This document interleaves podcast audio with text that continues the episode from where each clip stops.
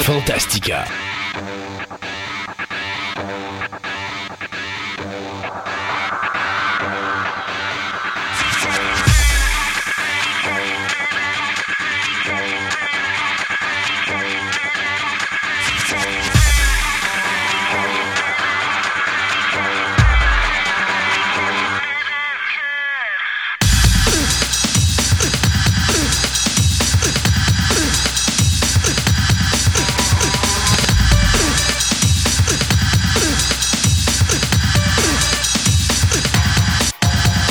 Bonjour mesdames et messieurs, bienvenue à cette nouvelle édition de Fantastica.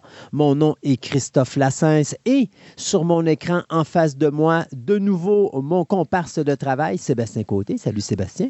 Salut. Tu avais de l'air surpris que je parle de toi. Ah oui, totalement. Tu m'ignores de ce temps-ci. Ben écoute, je t'ignore tout le temps. C'est juste qu'il y a une fois toutes les deux semaines, j'ai pas le choix de pas t'ignorer pour que tu fasses. C'est ça. Regarde, regarde bien, la semaine prochaine, il va me maganer. Hey, savez-vous quoi? Là, j'y ai fait une surprise la semaine dernière. Je lui ai dit, hey, sais-tu quoi? On arrive au 150e, parce que là, on est à l'émission 149, et je me suis sincèrement pas rendu compte qu'on arrivait au 150e. Alors, pour une des rares fois, je m'y suis pris à la dernière seconde pour créer un produit. Et je me rappelais de cette phrase dans la dernière émission où mon ami Sébastien avait le goût de m'enfermer dans un placard ou de dire à mon épouse, enfermer dans un placard le temps qu'on fasse quelque chose sur un programme très populaire des années 90. Alors, moi, en toute bonté, je me fends en deux pour y créer un show spécialisé sur une émission de télé qu'il aime, et le seul respect que j'ai, c'est de me faire dire que je l'ignore, puis que je m'en occupe pas, puis pauvre petite victime. Là, je suis tellement déprimé. Moi, notre émission n'est pas en direct. Je n'aurai pas d'intervenant qui va appeler pour dire Christophe, lâche Sébastien, laisse-les parler. Mais bon, regarde. On verra bien. C'est ta blonde, je pense que je vais la faire assis en arrière de toi. Là. Uh-huh. Donne-y un coup sur la tête à chaque fois qu'il m'interrompt dans deux semaines, tu vas avoir tout le temps de parler parce que l'émission spéciale va être sur Babylon 5. Donc, on va passer 150e, la 150e émission euh, de Fantastica à vous parler de l'univers complet de euh, Babylon 5. Nous, on va parler de la carrière de M. Straczynski. Euh, mm-hmm. Martin Hébert va être en show, bien sûr. Martin, quand on fait une émission spéciale, c'est rare que Martin n'est pas là, mais il va nous parler un petit peu d'anthropologie et notamment, euh, puis je trouvais que c'était adéquat de parler un petit peu des différentes races euh, dans l'univers de Babylone 5, puis comment tout ce clic-là peut s'entendre sur une station qui est perdue dans le fond de l'espace, alors que leurs races ne sont pas capables de s'entendre, alors que leurs planètes sont à des millions et des millions d'années-lumière une de l'autre. Euh, on a également une chronique sur le musicien Christopher Frank qu'on va faire également pour vous. Donc, ça va être ça pas mal, notre émission du 150e. Euh, bien sûr, Sébastien va nous parler de la série télé Babylone 5, euh, ces cinq années, parce que Babylone 5, bon, on aime, on n'aime pas. Moi, ah, tout le monde, a, on a droit des opinions Exactement. De Moi, j'ai toujours été un fan de la première saison. J'ai toujours détesté les quatre qui ont suivi parce que je trouvais qu'au niveau scénaristique, ça s'en allait n'importe où. Euh, puis, j'aimais pas. Euh, soyons honnêtes, j'adorais l'acteur principal de la première saison. Je trouvais qu'il y avait le, le, body, le charisme pour faire le personnage qu'il avait à faire. Totalement. Quand le Brooks Boxleitner est arrivé dans le show, j'ai comme fait Oh mon Dieu, qu'on est loin, mais loin du personnage principal qu'on avait dans la première saison. Euh, j'avais été déçu aussi parce que la qualité des effets spéciaux de la première saison, tu avais des extraterrestres qui étaient vraiment pas beaux. Puis moi, je trouvais que c'était très réaliste. Là, on les a embellis pour la deuxième saison parce que là, bon, il fallait qu'on sauve sur le temps de make-up, il fallait qu'on fasse ci. Puis on pense à Delaine qui, qui, a subi une métamorphose justement parce qu'elle a voulu ouais, pas porter. Mais ça, un, en tout cas, ça va dans l'histoire. C'est ça. Mais c'est à sa demande parce qu'elle ne voulait pas porter ce Moses de, de, de, make-up-là pendant cinq saisons, puis je ne peux pas la blâmer parce que, bon, euh, soyons honnêtes, l'actrice qui faisait Dellen, c'est quand même une belle femme.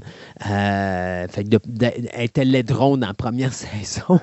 Mais tu sais, c'est ce que je trouvais qui faisait le Pas charme. autant, que dans, pas autant que dans le pilote. Ouais, non, c'est sûr. Mais c'est ça qui faisait le charme, je trouve, de la première saison de B-Files. Il y avait des belles ambitions. Ouais. De même. Il a essayé des choses, ça n'a pas fonctionné.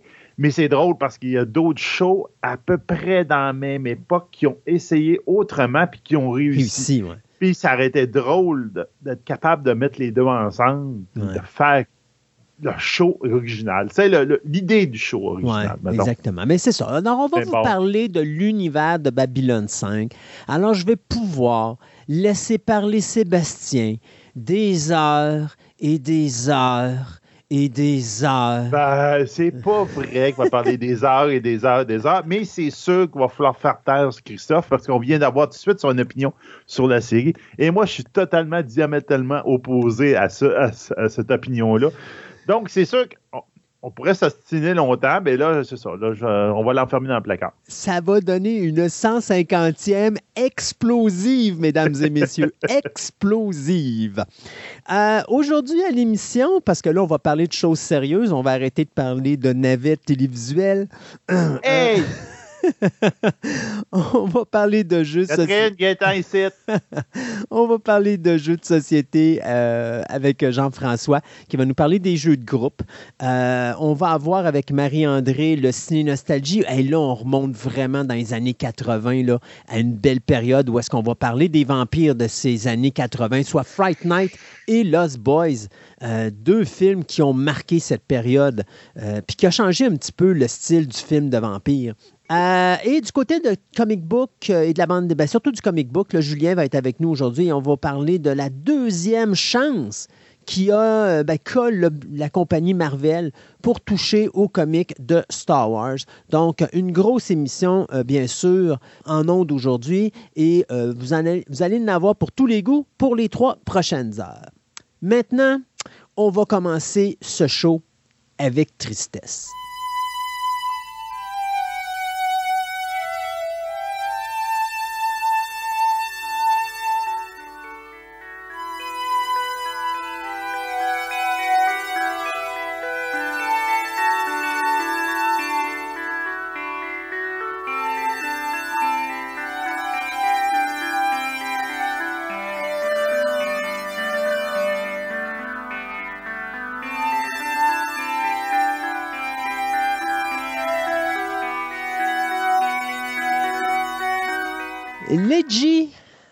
Matsumoto n'est plus. Euh, le créateur d'un des personnages les plus iconiques de l'histoire de la science-fiction japonaise, on parle ici de Albator, est décédé le 13 février dernier à l'âge de 85 ans. Quelque chose qui est passé presque... euh, écoute, moi, je ne l'ai pas vu passer. C'est quelqu'un qui m'a écrit pour me le dire. Euh, ça- J'ai été d'ailleurs surpris. Il a fallu que je fasse des recherches. Il a fallu C'est que je- quelqu'un de très, très, très, euh, je te dirais, très secret. Ouais, Donc, je te dirais que sa mort a passé un peu inaperçu. Inaperçu à cause de ça, je te dirais. Exactement. Et puis là, je me suis dit, écoute, c'est quand même un gros morceau. On en a parlé à l'émission spéciale de Noël, Mhm. à notre Christmas Carol qui vient de se passer. Là. Euh, donc, si des fois vous voulez aller réécouter euh, ce que euh, Martin Hébert avait fait sur le personnage d'Albator, bien, c'est simple. C'était à l'émission 144, là, qui avait été diffusée le 22 décembre dernier, qu'on avait parlé justement des personnages cultes de l'animation japonaise. On avait parlé, bien sûr, de Ulysse 31, on avait parlé de Goldorak, on avait parlé de Capitaine Flamme, mais on avait parlé d'Albator. Et Mm. euh, justement, euh, Martin avait couvert un petit peu euh, l'univers d'Albator vu par Leiji Matsumoto. Mais là, toi puis moi, aujourd'hui, on va parler plutôt de l'individu. Parce que Leiji Matsumoto, c'est pas juste Albator. Et ce qui est encore plus drôle, c'est que le gars qui est né en 1938, ben, il a publié son premier manga à l'âge de 15 ans seulement. Ben oui, hein. Puis, les aventures d'une abeille. En- traduit en français, ça pourrait se dire de même. C'est vraiment spécial. là. Ben, je lisais beaucoup sur lui, puis je me suis rendu compte que avant qu'il arrive dans les années 70, il faisait beaucoup d'animation et de manga à l'eau de rose. Oui, pour les jeunes femmes. Ouais. Donc, il faisait, ouais, c'est ça. Mais ce qui moi, ce que m'a impressionné, c'est en 1953, quand tu l'as, à 15 ans, comme tu as dit, il a fait les aventures d'une abeille. Il a été publié l'année suivante, donc en 54. Puis en 54, il s'est fait spotter par Azuma Tezuka. Puis c'est qui ça? Mais c'est le gars en arrière du Roi Léo et de Astro Boy. Donc, Astro, le petit robot, qui l'a pris sous son aile. Il m'a dit Viens-t'en chez nous. Il dit, puis il va venir son assistant. Donc, à 15 ans, il était l'assistant du gars qui a fait Astro, le petit robot, qui était considéré à l'époque euh, comme le Disney japonais, le maître du manga, le père du manga. C'est lui qui avait parti comme la mode. Et pour dire, c'était un gros nom. ça, part bien ta carrière, mettons. Puis Astro Boy était extrêmement populaire à l'époque. Ben oui, oui, oui. Non, non, regarde, c'était épouvantable. Donc, euh, ben, c'est ça. Donc, je peux continuer. En 1957, il, se déplace à Tokyo.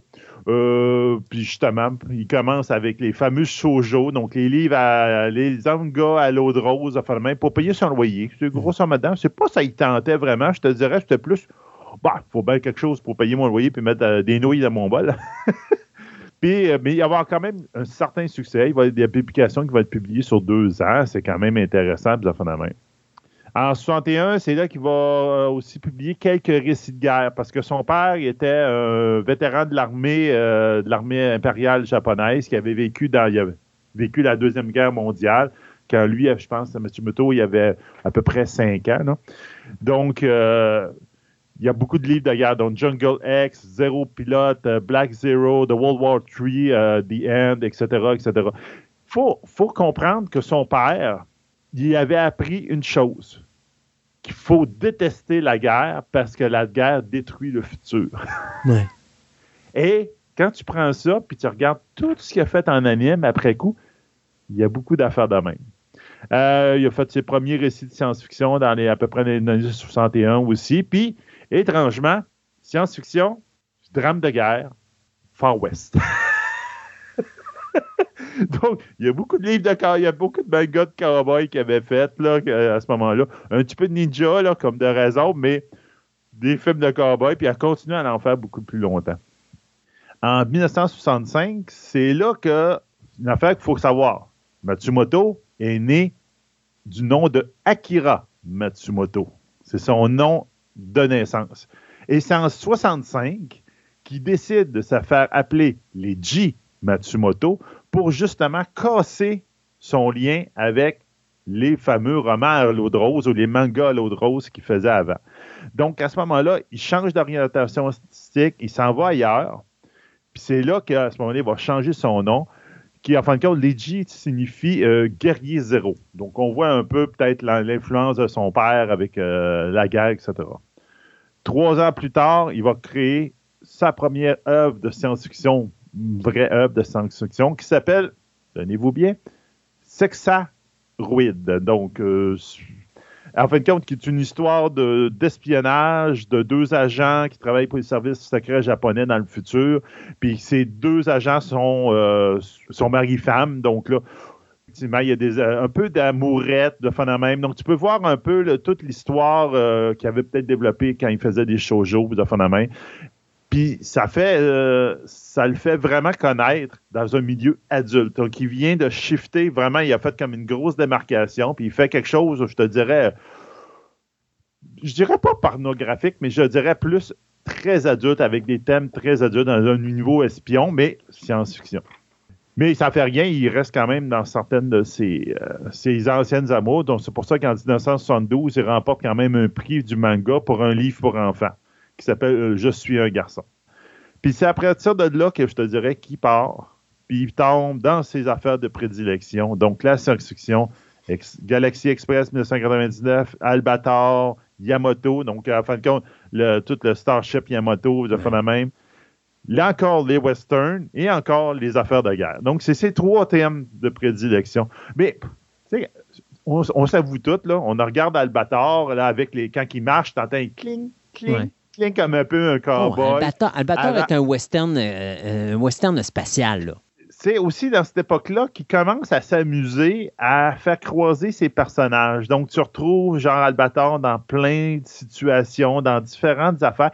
Mais lui, dans son idée, c'est tout des mondes, des univers séparés, puis Puis c'est plus tard qu'il va essayer d'unifier ça parce que tout le monde fait hein, c'est quoi le rapport entre Albator Pourquoi il est dans cette chose-là, puis il n'y a pas d'affaire là, puis tout. Dans les années 80, Matsumoto, à un donné, se fait plus discret. Puis je te dirais même que pendant 10 ans, il disparaît presque carrément de la map.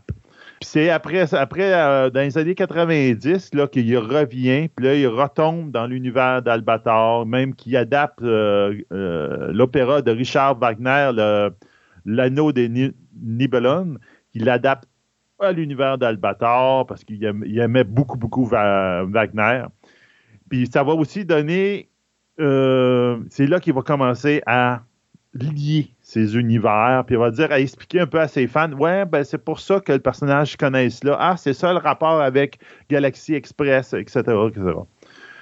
Puis c'est aussi dans cette époque-là, ce que je ne savais, mais pas du tout, dans la fin des années 90 quasiment, qui va s'associer avec Daft Punk, puis qui va faire des courts-métrages pour illustrer les musiques de l'album Discovery de Daft Punk. C'est pour ça que je vous en ai mis un sur notre Twitter, une des, des de, Daft Punk, où justement vous allez voir le caractère design de Matsumoto. C'est évident, là, tu vois quasiment des sylvides, de faire la même dans ses dessins. Mais c'est super, c'est fascinant. Puis tu pouvez en chercher d'autres. Tout l'album Discovery de Daft Punk a été presque tout illustré par Matsumoto. Donc vous pouvez vous chercher ça sur euh, YouTube, vous allez tout trouver ça. Matsumoto, je vous dirais, il se, euh, il se distingue par le fait que comme il a commencé sa carrière dans des mangas pour jeunes filles, donc c'est dans sa manière de décider les femmes, qui sera une de ses marques de commerce, avec, des, avec toutes ces héroïnes qui sont plutôt, je te dirais, sveltes et quasiment... Euh, c'est quasiment monodimensionnel. Oui, c'est ça. On pourrait voir Mattel, Esmeralda, les Sylvidres. Puis ils seraient tous pareils. Ouais, ils sont tous très pareils. Même que mm. quand je parlais de tantôt de sexaroïde, là, regarde, tu regardes le personnage principal dans les quelques images que j'ai trouvées, là, tu fais c'est une sylvide, là, puis c'est au début de sa, son histoire. Et contrairement à, à peu près tous les hommes dans toutes ces, euh, toutes ces œuvres sont laids, puis sont pas beaux. quelques euh, exceptions comme justement Albator, mais vous remarquerez que la silhouette d'Albator, vous la prenez qu'une silhouette d'une des femmes de Matsumoto. Et c'est pas mal semblable. Donc, tu voyais que lui, il faut dire qu'il voyait la beauté dans une femme et non pas dans les, euh, dans les hommes. Puis c'est comme ça un peu qu'il voyait, il dessinait. Euh, c'est surtout dans le manga, je te dirais, qu'il s'est fait connaître. Là. Puis en plus, pour vous dire, les films, les, mangas de guerre, il y en a fait plus de 150. Donc, c'est tout cet univers-là que nous autres, on ne connaît pas. Là, on, est on est trop loin du Japon, de faire même. Il a fallu qu'il cherche beaucoup. On sait qu'en 1961, il a épousé euh, Miyako Maki, qui était justement une femme qui faisait du manga dans, dans le shoujo, qui était même une des toutes premières femmes artistes au Japon dans ce domaine-là. Puis tu cherchais sur Internet et tu ne trouves aucune trace s'il y a des enfants même. La seule trace que j'ai réussi à trouver, c'est durant son décès que la BBC a, interviewé euh, euh, Makiko Matsumoto, qui est sa fille, qui est à la tête du studio euh, Leijisha, qui, en fait, qui est le studio de Matsumoto. Donc, tu vois que c'est sa fille qui dirige le studio. Mais est-ce que c'est la seule personne. Euh, est-ce que c'est le seul enfant? qu'ils ont eu? C'est le seul enfant. J'en ai aucune idée. Tout le monde pose des questions sur Internet et tu vois qu'il n'y a personne qui est capable de répondre parce qu'il était extrêmement secret, très privé sur sa vie. Sa vie publique et sa vie privée, c'était deux choses très différentes et il gardait ça un petit jardin secret. C'est pourquoi, comme on disait tantôt, que ça. Probablement pour ça que son décès est passé très inaperçu. C'est les studios qui l'ont annoncé quand c'est arrivé.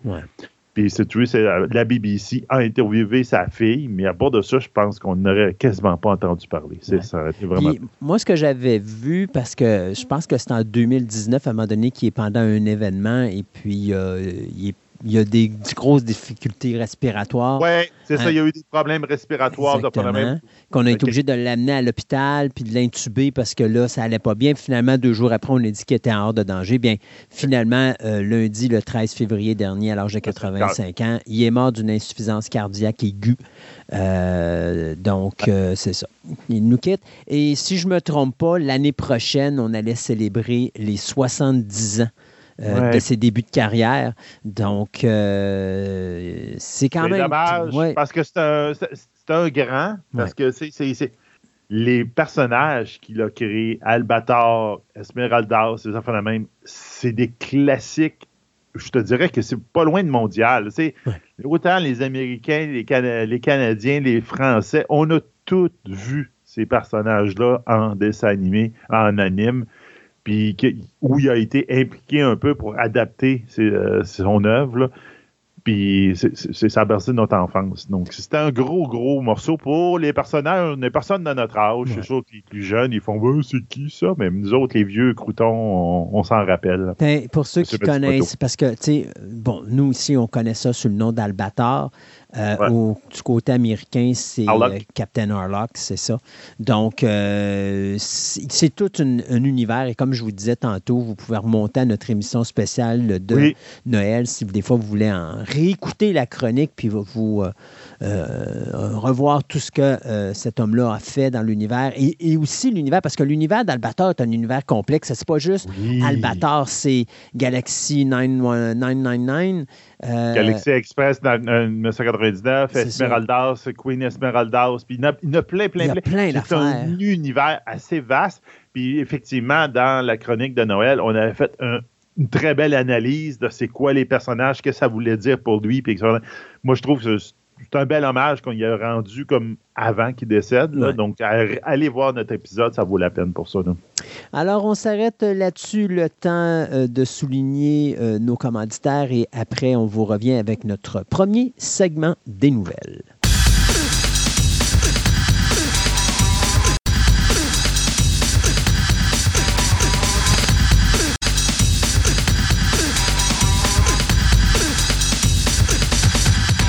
Ce segment de nouvelles vous est présenté par Vidéo Centre-Ville, le plus grand club vidéo répertoire de la ville de Québec. Avec ses quelques 50 000 films en inventaire, ce petit village de cinéphiles a su, avec le temps, s'adapter afin de résister à l'empire grandissant du streaming.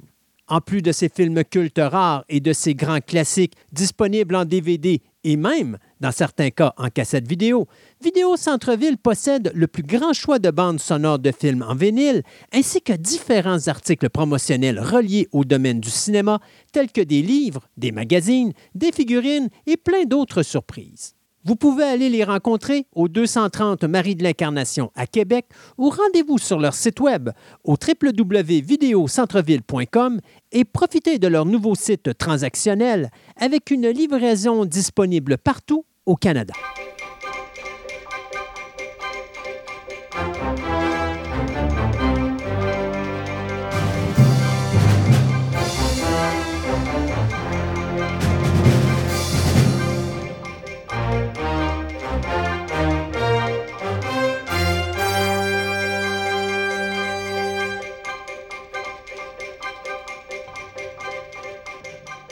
Et on commence ce segment de nouvelles, comme à l'habitude, avec les décès. Et il y en a eu dans les deux dernières semaines. Mm-hmm. C'est effarant. On vient d'en couvrir un. Euh, je vais vous en nommer d'autres. Mais ça, ce n'est que la moitié de ce qu'il y avait, j'ai coupé parce que c'était ridicule. J'aurais quasiment passé la moitié du segment de nouvelles là-dessus.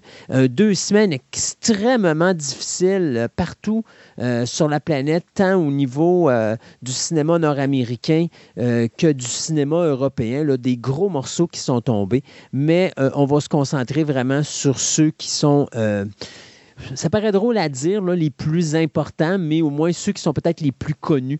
Donc, euh, l'actrice américaine euh, Stella Stevens, euh, qui est décédée à l'âge de 84 ans le 17 février dernier des suites de la maladie d'Alzheimer. si ça vous dit rien, Stella Stevens, ben, écoutez, moi, je vais toujours me rappeler d'elle parce que c'est elle qui faisait la petite amie, entre guillemets, du personnage de Jerry Lewis dans le film The Naughty Professor. Et euh, je l'avais vu également dans le film de Manitou euh, de 1978 aux côtés de Tony Curtis, mais surtout, c'était une des euh, personnes qui cherchait à s'échapper de la catastrophe du euh, Poseidon Adventure en 1972, où elle jouait à côté, euh, aux côtés pardon, de Ernest Borgnine et de Gene Hackman. on l'avait vu aussi, puis je me rappelle de elle, c'était dans le film de 1966, Rage, ou Rage, pardon, de Glenn Ford, qui était excellent d'ailleurs. Et puis, on pouvait voir aussi, c'était démarqué dans le film The Ballad of Cable Hog, euh, qui est un film qui a été réalisé par Sam euh, Peckinpah pardon, en 1970. Donc, euh, l'actrice américaine qu'on avait vue aussi aux côtés d'Elvis Presley dans Girls, Girls, Girls est née en 1938. Elle a fait une bonne carrière au cinéma. Son dernier rôle remontait en 2010 dans le cinéma Megaconda. Euh, donc, euh, on le à la télévision également. Elle avait joué dans les séries télé comme Magnum P.I., Alfred Hitchcock Presents et dans le euh, show Santa Barbara. elle avait même fait la couverture du magazine Playboy en janvier 1960. Donc, elle s'est éteinte le 17 février dernier à l'âge de 84 ans. Le gros morceau je vous dirais en connaissance d'acteur, c'est Richard Belzer. Qui est Richard Belzer? Ben, c'est un homme qui a réussi à garder un rôle pendant plus de 17 ans dans trois shows différents. Donc, il a, interprété le personnage de l'inspecteur John Munch dans la série Law and Order, Law and Order Special Victim Unit et également euh, Homicide Life on the Street. Donc, il a commencé en 93 à garder ce rôle-là et il l'a maintenu jusqu'en 2016 à la télévision à ma connaissance, c'est du jamais vu. Euh, parce que c'est pas genre, il va l'avoir un an, puis après ça, il va revenir trois ans plus tard. Non, non.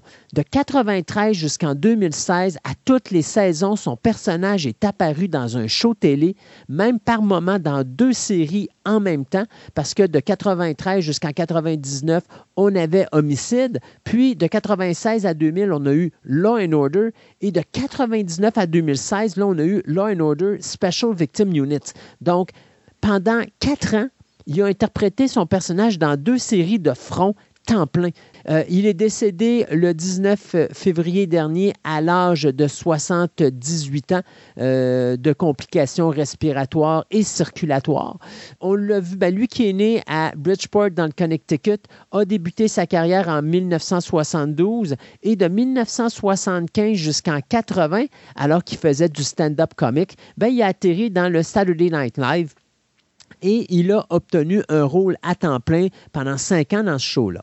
En 1974, il va faire ses débuts au cinéma dans le film de Kenneth Shapiro de Groove Tube, avant bien sûr de faire ce qu'il a fait, c'est-à-dire de commencer à la télévision et prendre le rôle de John Munch pendant euh, plusieurs, plusieurs années. Euh, dans d'autres séries télé, on l'a vu dans Arrested Development, on l'a vu dans 30 Rock, The Wire, Lois and Clark de New Adventures of Superman et euh, je crois qu'il était apparu dans la cinquième saison de The X-Files. Donc, M.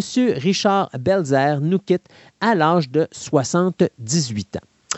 Un autre décès, bien, ça, c'est peut-être une personnalité que vous allez moins connaître au niveau du nom, mais c'est une personnalité qui est extrêmement importante dans les, qui est extrêmement importante, pardon, dans les années 70 et 80. Le nom de l'actrice, c'est Barbara Bosson. Donc, Barbara Bosson qui nous a quittés le 18 février dernier à l'âge de 83 ans. Euh, il n'y a pas de raison pour son décès, mais c'était un, visage incontournable des drames juridiques et policiers des euh, années 70 et 80. Euh, on l'avait vu principalement dans Hill Street Blues. C'est elle qui faisait le personnage de Fée Furio. et on l'avait également vu dans la série Elle est là et NYPD Blue. Donc, c'est quand même des gros shows qui ont marqué cette période-là. C'est toujours des gros, des gros rôles qu'elle a eu. D'ailleurs, elle a eu cinq nominations consécutives au Emmy Award pour son rôle dans la série de Hill Street Blues. au niveau de la télévision, on l'a vu apparaître dans des séries comme Star Trek Deep Space Nine, encore une fois Lois and Clark, Murder She Wrote et même la vieille série Manix. Et au cinéma, elle avait fait ses débuts aux côtés de Steve McQueen dans, le film Bullet en 1968. Et on l'avait vu également dans des films comme Capricorn 1, euh, The Last Starfighter et Little Sweetheart. Donc, euh, Madame Bosson qui nous quitte à l'âge de 83 ans.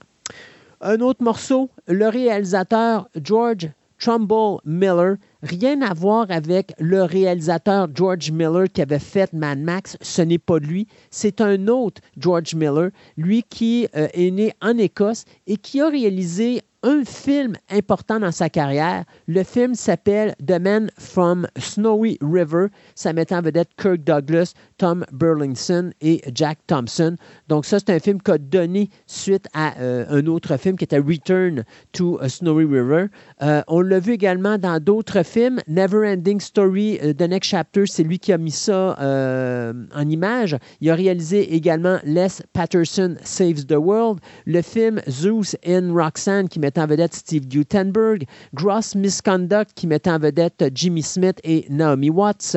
Euh, même le film de Pierce Brosnan, Robinson Crusoe, c'était lui qui avait mis ça en, image. Et il avait réalisé aussi deux films de Noël pour la télévision, soit In the Nick of Time et A Mom from Christmas. Mais il a également travaillé à la télévision dans des séries comme The Box et The Sullivans, ainsi que les mini-séries Against the Wind et The Last Outlaw.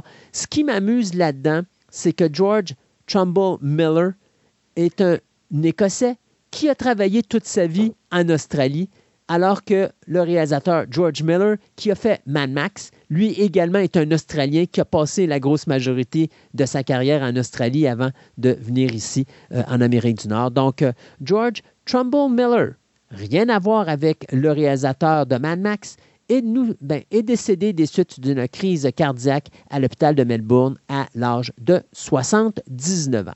Et pour finir, ça, c'est le morceau féminin qui nous a quittés, Raquel Welch, qui nous quitte à l'âge de 82 ans des suites d'une courte maladie. Elle qu'on a vue euh, dans des films tels que Les Trois Mousquetaires ou Les Quatre Mousquetaires, les films de 73 et 74, qui sont pour moi sincèrement, les meilleurs films sur les mousquetaires qui ont jamais été faits de toute l'histoire du cinéma. Euh, on l'avait vu au cinéma français à côté de Jean-Paul Belmondo dans L'Animal. D'ailleurs, j'avais adoré cette prestation-là. Euh, on la connaît aussi pour One Million Year DC, euh, BC, pardon. Euh, puis on l'avait vu dans d'autres films comme Fantastic Voyage, qui est probablement le film où est-ce qu'on pourra plus la remarquer en plus des trois et des quatre mousquetaires. Bedazzle, la version 67, pas le remake qui a été fait une trentaine d'années plus tard. Naked Gun 33 et un tiers, qui était le dernier film de la trilogie de l'agent fait la farce. Elle, était là-dedans également. Et elle a fini sa carrière cinématographique en 2017 dans le film How to be a Leighton Lover. Donc, euh, on le à la télévision, encore une fois, dans la série Lois and Clark. Il faut croire que là, ça tombait. Les gens qui ont participé à Lois ben and Clark, c'était pas leur bon deux semaines de travail. Donc, Lois and Clark, on l'a vu dans la série aussi Central Park West. Spin City, American Family. Récemment, on l'a vu dans CSI Miami et Seinfeld. Euh, écoute, elle à un moment donné, elle est sortie du cinéma et de la télévision. Euh, elle est allée faire ses propres vidéos de cours de relaxation et de remise en forme.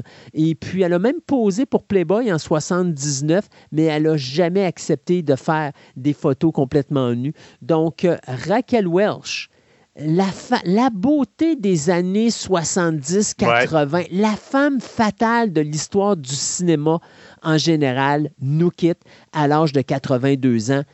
Honnêtement, je ne veux pas manquer de respect à Mme Welsh, qui était une beauté incroyable dans les années 60 euh, et 70 et 80. Mais j'ai vu des photos d'elle qui ont été prises cette année en février mon Dieu Seigneur, qu'elle avait mal vieilli. C'était horrible. Euh, donc, euh, malheureusement, Madame Welch qui nous quitte des suites d'une courte maladie. On va parler de deux petites choses. Sont, euh, c'est relié, dans, vas les aller voir pourquoi. Là. Euh, on a eu euh, M. Safran, Peter Safran, finalement parlé de Bad Girl, le fameux Bad Girl qui, était, qui a été flushé Ouais. et que tout le monde veut faire des protestations. On veut Bad Girl, on veut Bad Girl. Ben, il a très bien dit. Euh, Vous n'aurez pas à Bad propos Girl. de Bad Girl, il dit le film, euh, il est cancellé. J'ai vu le film. Oui, il y a plein, plein de bons talents de- en avant et en arrière de la, ca- la caméra, mais le film n'était aucunement de, Présentable. distribuable, Ouais. présentable. Ça arrive des fois. Pensez-y pas, il n'y en aura pas. Écoutez, euh, pour ceux qui ne le savent pas, là, je n'avais déjà parlé ici en ondes, il y avait eu des prévisionnements du film et Ben oui. on n'a même pas dépassé la cote. Si je ne me trompe pas, là, la cote de 14% n'a même pas été passée. Donc, tout le monde qui a vu ce film-là, on l'a détesté à souhait. Alors, c'est une bonne chose qu'on s'en soit débarrassé. C'est ça. Puis sur le même ordre d'idée, peut-être pas aussi pire, mais le même ordre d'idée, euh, là, il y a beaucoup, beaucoup, beaucoup, beaucoup de monde qui ont vu des affaires, qui ont entendu parler des affaires assez pour que dire, là, là, ça recommence à être assez. Ça doit avoir un fondement de vérité. C'est pas juste, comme tu dis, mes maudites rumeurs. Entre autres, il y a le, le journaliste Jeff Snyder, euh, Snyder qui en a parlé c'est que le retour des projections tests de Aquaman et de Lost Kingdom était horrible. Ah ouais. C'était très, très, très mauvais. À un point tel que c'est pour ça que, regarde, posez-vous pas la question comment ça se fait qu'un film qui a été tourné, il a fini de tourner en janvier 2022, on est rendu en janvier 2023.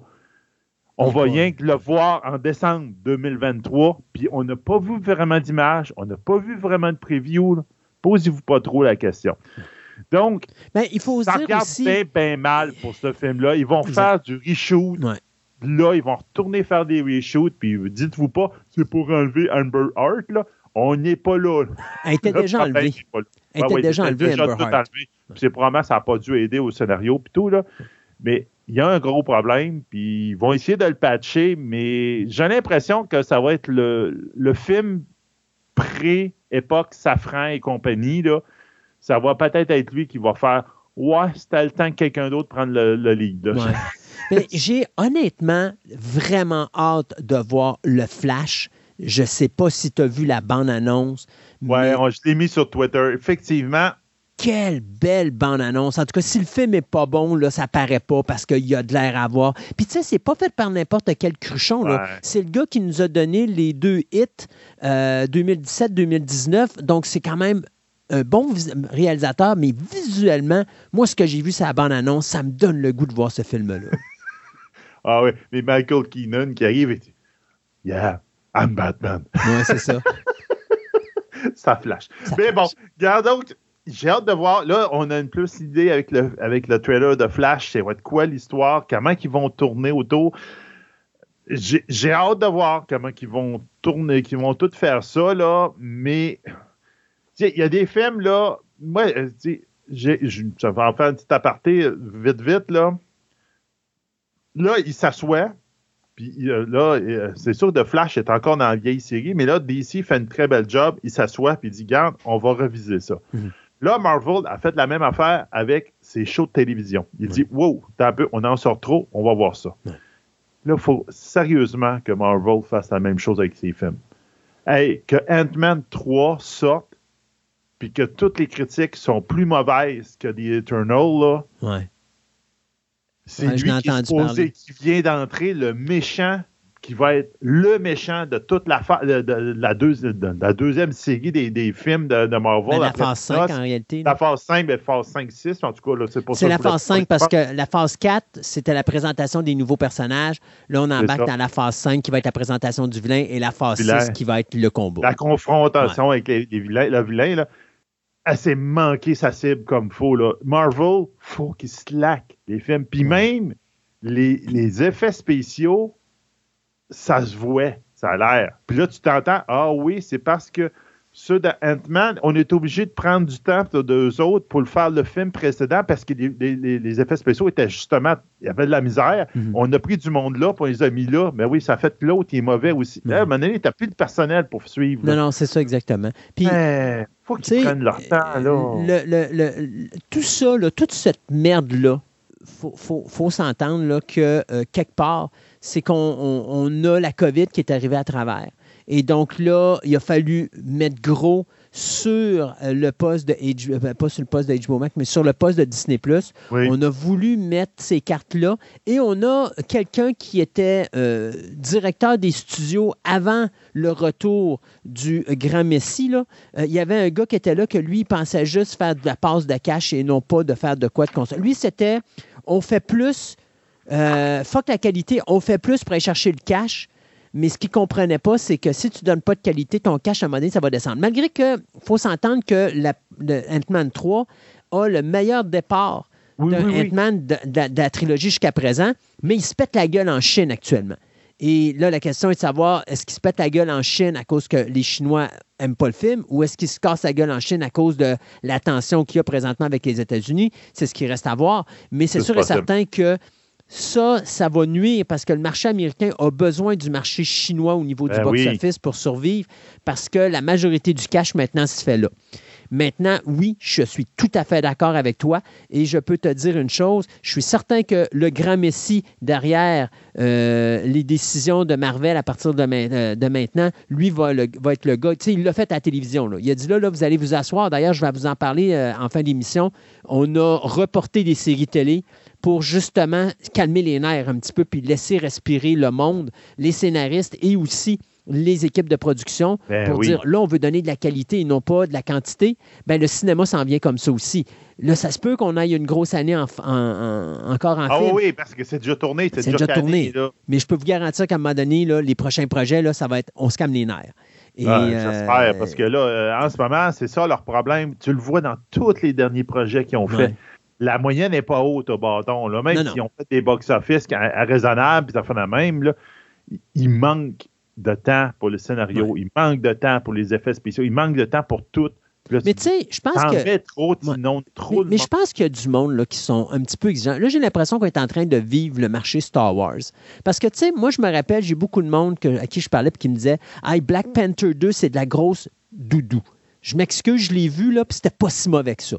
C'est pas si mauvais, mais c'est pas extraordinaire. Non, mais c'est pas si mauvais. Puis même, je te dirais. C'est pas mauvais. Personnellement, au niveau qualité d'effets spéciaux, j'ai préféré de loin le deuxième au premier parce que je trouve que les effets spéciaux du deuxième sont méchamment supérieurs au premier c'est Black Panther qui ont pogné du temps de Ant-Man pour aller euh, pour, pour améliorer les effets spéciaux. Oui, parce que Black euh, Panther. je me rappelais qu'il y avait un film, puis c'est ça, c'était Black Panther. Là, tu parles de Black Panther 2 ou tu parles de Black Panther 3? Oui, Black Panther 2. Ant-Man et 3, ils ont pogné du temps d'équipe pour le mettre sur euh, Wakanda Forever parce qu'il y, avait un, y avait un manquement. Mais, effectivement, ils se sont bien rattrapés. Moi, je calcule que ce que tu as dans ce film-là, c'est tout du staff de deuxième rang. Donc, c'est pas des gros noms. Ton gros nom ah, vient de mourir. L'acteur est mort. Alors, tu sais, ça change toute la donne. Là, tu as tous des acteurs de soutien qui deviennent des acteurs principaux. Et dans l'équation, moi, je trouve que Black Panther 2 est un excellent film. Ils s'en sont très bien sortis. Très bien Comment ils ont été capables de d'instrumentaliser la mort de l'acteur principal? On va le rentrer dans l'histoire, on va s'occuper de ça. Puis ils ont fait une très belle job. Et surtout de prendre des acteurs qui n'ont pas le charisme de tenir un film sur leurs épaules. Ben oui. de faire en sorte qu'ils sont capables de tenir un film sur leurs épaules. Euh, et c'est le fun parce que tu écoutes le film, puis comme tu n'as pas un gros comédien, à un moment donné, tu te rends compte que n'importe qui peut sauter à n'importe quel moment. Et ça crée une insécurité, je trouve, dans ce film-là, qui est le fun, qu'on ne voit pas souvent. Euh, mm-hmm. donc, tu sais, moi, quand je vois le monde chialer Black Panther, on dit Ah, mais Black Panther 2, c'est ça. Moi, je trouve que c'est un bon film parce que justement, on a su, avec les cartes qu'on avait, faire de quoi. Je, ne dis pas que c'est un film parfait. Il y a des défauts. Moi, la fin avec le bateau puis toute la kit, ah, on aurait pu faire autre chose. Mais.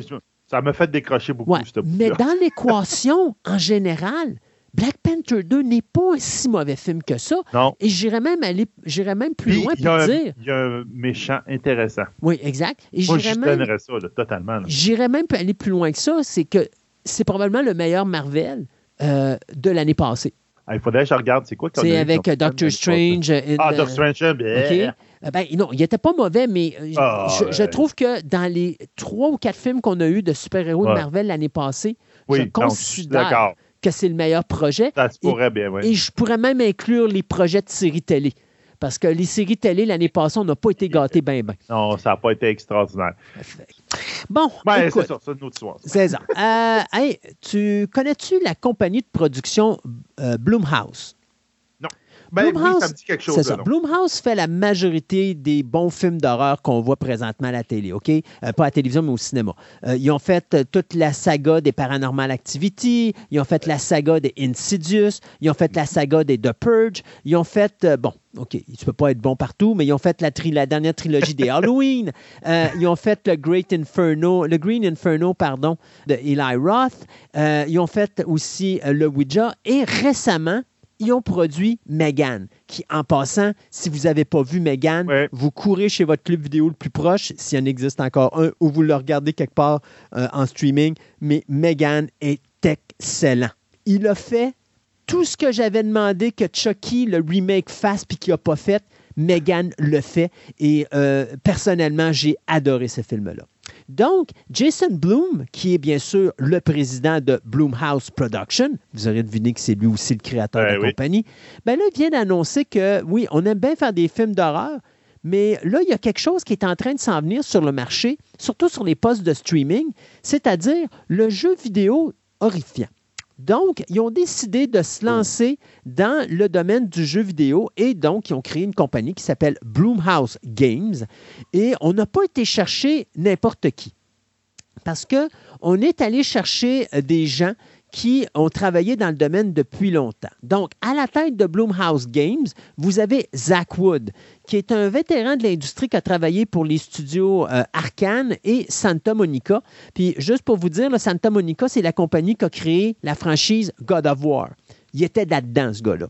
Euh, puis, à côté de lui, il va avoir Don euh, Setchler, pardon, qui est un ancien de la compagnie PlayStation. Donc, encore là, tu as deux gros noms qui vont embarquer dans ça et on va commencer à justement créer des jeux vidéo qui vont probablement non seulement aller sur le marché euh, des euh, plateformes de streaming, mais également euh, du côté des euh, plateformes de jeux vidéo et aussi qui vont probablement sortir en, en PC ou encore en CD ou en DVD ou en Blu-ray ou en whatever. Moi, je ne suis pas un gamer, fait que c'est. J'aimerais ça en Oculus. En Ben, Oculus? En, réalité virtuelle, là, un, bon, un bon jeu d'horreur en réalité virtuelle. Qu'est-ce que tu peux faire des sauts puis tu rentres dans ton mur réel là, quand tu fais ça? C'est le gars qui pourrait le faire, étant donné qu'ils ont déjà fait ce type de projet-là avec Paranormal Activity. Donc, tu sais, ils ont déjà une certaine expérience. Ce que M. Jason Bloom nous a dit, cependant, c'est qu'aucun de ces jeux ne dépassera les 10 millions de dollars. Ça ne me dérange pas, ça ne m'inquiète pas, parce que concernant Jason Bloom et sa compagnie, ils nous ont toujours démontré qu'ils étaient capables de maîtriser des petits budgets et de nous donner des belles petites merveilles, Megan étant un exemple de ça. Donc, Bloomhouse Production vient de créer sa propre compagnie de jeux qui s'appelle Bloomhouse Game. Il n'y a pas de projet présentement qui sont annoncés là-dedans, mais vous pouvez être certain que les gars sont en train de nous préparer des belles choses. Ça, ça aurait été une nouvelle que j'aurais pu vous dire à la toute fin parce que ça aurait été juste comme Ah, c'est ça qui arrive. Mais là, là, je me suis dit, on, on va en parler un tout petit peu plus, même si c'est encore bien mêlant. Là. Euh, Warner Bros. et New Line viennent de dire qu'on va faire des nouveaux films de, dans Love of the Ring.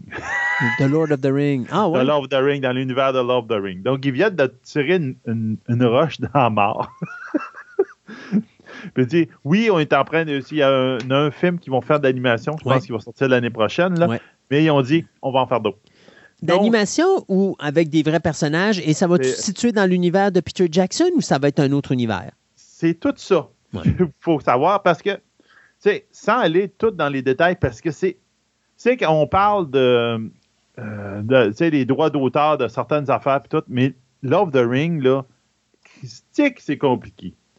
Parce que, bon, Gold- Tolkien Estate à, peu près tous les droits sur les, euh, les romans, tout ce qui est écrit, les audiobooks, oh, ça peut inclure toutes les affaires qui sont publiées ou non publiées encore de Tolkien. Donc, c'est eux autres qui ont le gros des, droits là-dedans. Le problème, pour mêler toute cette affaire-là, c'est que maintenant, il y a une compagnie qui s'appelle Embracer Group, qui est une, euh, une compagnie suédoise qui, euh, qui eux autres ont racheté une compagnie qui s'appelait Middle Earth Enterprise, qui était une sous-division de ce qu'on s'appelle Soul, Soul Zahent Company, en tout cas. Que eux autres, depuis 1970, ils ont les droits de Love of the Ring et des Hobbits. OK? Donc, prenez, donnez-vous un exemple moderne, là. C'est Spider-Man. Spider-Man, c'est Marvel. Mais en ce moment, c'est Sony qui a les droits de, de, tout l'univers de Spider-Man, puis ils ont fait le droit de faire plein de choses. Donc, Tolkien, c'est le Tolkien Estate. Mais Tolkien Estate, dans les années 70, ils ont vendu à euh, la fameuse Middle Earth Enterprise qui vient de se faire acheter des droits de plein, plein de choses. Ça comprend des noms, des personnages, des, histoires, des, même des quotes de certains livres, etc. Et en ce moment, Middle Earth Enterprise, c'est eux autres qui donnent des licences pour des films et des, séries de, télévision. C'est pas Tolkien Estate. OK. Donc là, ça vient tout, mêler l'affaire. C'est ça. Donc, c'est pour ça qu'en ce moment, Middle Earth Enterprise, c'est eux autres qui donnent les droits de certains TV, les films, productions. Warner Bros., donc, euh, on prenait Peter Jackson et compagnie, c'est par Middle Earth Enterprise qui ont eu les droits des films. Pas par d'autres. Ils n'ont jamais parlé avec, Tolkien Estate. Donc, c'est ça que ça fait, que ça mêle toute l'affaire. Donc, en ce moment, effectivement, il y a Warner Bros. qui a droit pour des films. Puis encore là, c'est vague un peu. C'est tout le temps des petites lignes. Euh, donc, eux autres, ils ont tous les droits sur Lord of the Ring, The Hobbit, euh, avec Peter Jackson, etc. Puis, à un moment donné, c'était même supposé que comme ils faisaient plus de films, les droits allaient retourner à Middle Earth Enterprise. Mais là, ils ont fait, ils ont décidé de faire le, fameux dessin animé qu'on va voir l'année prochaine, que là, ça a comme reseté l'horloge. Puis en plus, le fameux dessin animé de 2024 est fait en collaboration avec Middle Earth Enterprise. Donc, ils se sont même joints à la personne qui, à qui les droits revenaient de, droit pour faire le dessin animé. Puis ce serait avec eux autres qui voudraient faire d'autres projets. Hmm. Donc, tu vois, ils, se sont tous mis de main dans la main puis sont partis là-dessus. En plus, regarde, là-dedans, il y a Game Workshop, que toute la Wargame est à eux autres. Free League Publishing, qu'eux autres, ils ont le jeu de rôle. Warner Bros. comme des raisons en plus. Warner Bros. Entertainment, Interactive Entertainment, qui ont des droits sur certains jeux vidéo, de certains livres qui sont basés sur Peter Jackson. Puis tout le marchand design, il y a une autre compagnie qui a droit à faire de ça. Pas de sens. Hey, c'est le gros bordel. Et c'est pour ça que c'est. Tu vois que Amazon là-dedans est rentré. Ils ont des droits sur certaines choses mais on se demande à quel point ils ont les droits sur beaucoup de choses. Parce mm. qu'ils ont des droits, il y aurait, en tout cas, même, il, y aurait comme le droit, ils voulaient avoir les droits sur Love the Ring puis The Hobbit, puis ils voulaient les refaire au complet à la télévision. Mais en fin de compte, le Embracer Group, qui, euh, Middle Earth Entertainment, c'est là, avec eux autres, qui ont fait le deal, puis là, c'est là qu'ils ont eu le droit de faire The Ring of Power. Donc, j'ai l'impression qu'ils n'ont pas voulu piler dans, le cours de Peter Jackson, mais il aurait eu le droit de leur donner. Parce que Peter Jackson, la compagnie, ben, Warner Bros. ne font pas de jeux TV. Mais on dirait qu'ils se sont gardés une petite gêne, puis on dit, garde, on ne tirera pas dans le pied notre deuxième partenaire, qu'on va faire des films dans le futur avec lui, puis tout. Puis en passant, pourquoi Warner Bros. a les droits, pour ceux qui ne comprennent pas, c'est parce que, euh, si vous vous rappelez, les Lord of the Rings sont créés par ou sont produits par New Line Cinema, et New Line Cinema a été acheté par Warner Bros., donc d'où la raison pourquoi Warner Bros. a hérité de tout ça. Donc, c'est assez impressionnant. Et bon, Peter Jackson, comme de raison, euh, il y a quelqu'un qui, il y a du monde qui ont posé des questions, puis on dit Hey, euh, T'es-tu impliqué là-dedans? Puis il a juste dit que, ben, il a dit que je suis dans loop. Tout ce qui s'appelle Love the Ring, hmm. j'ai tout le temps un appel. Comme Amazon, quand ils ont voulu faire le, Ring of Power, ils m'ont appelé. je leur ai dit que je n'étais pas intéressé. Mais je suis dans la loupe des films. Je sais qu'est-ce qui va se faire. Je sais, hein. est-ce que je vais être impliqué? Je dis pas non, mais je dis pas oui. c'est comme, je suis dans la loupe. Le téléphone, il sonne tout le temps chez nous quand ah quelqu'un veut parler. Ben, garde, c'est normal. C'est comme lui qui a comme il a fondé la compagnie qui fait à peu près toutes les props, puis tous les, costumes, puis tout Donc, c'est normal qu'au bout de la ligne, chaque fois qu'ils font quelque chose dans ce domaine-là, il l'appelle et dit Hey, euh, Weta, serais-tu intéressé euh, ouais, C'est plate. Il n'y a pas de chèque, par exemple, qui rentre par la poste, mais ça, c'est une autre histoire.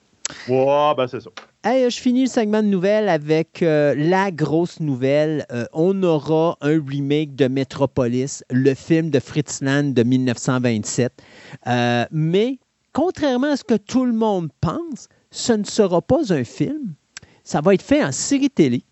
Et c'est Sam Esmail, le créateur de la fameuse série Mr. Robot, qui va travailler sur cette adaptation du film de Fritz Lang de 1927 qui le film était une adaptation d'un roman de euh, Thea von Arbou qui avait été publié en 1925. Donc, si vous vous rappelez du film original, c'est simple.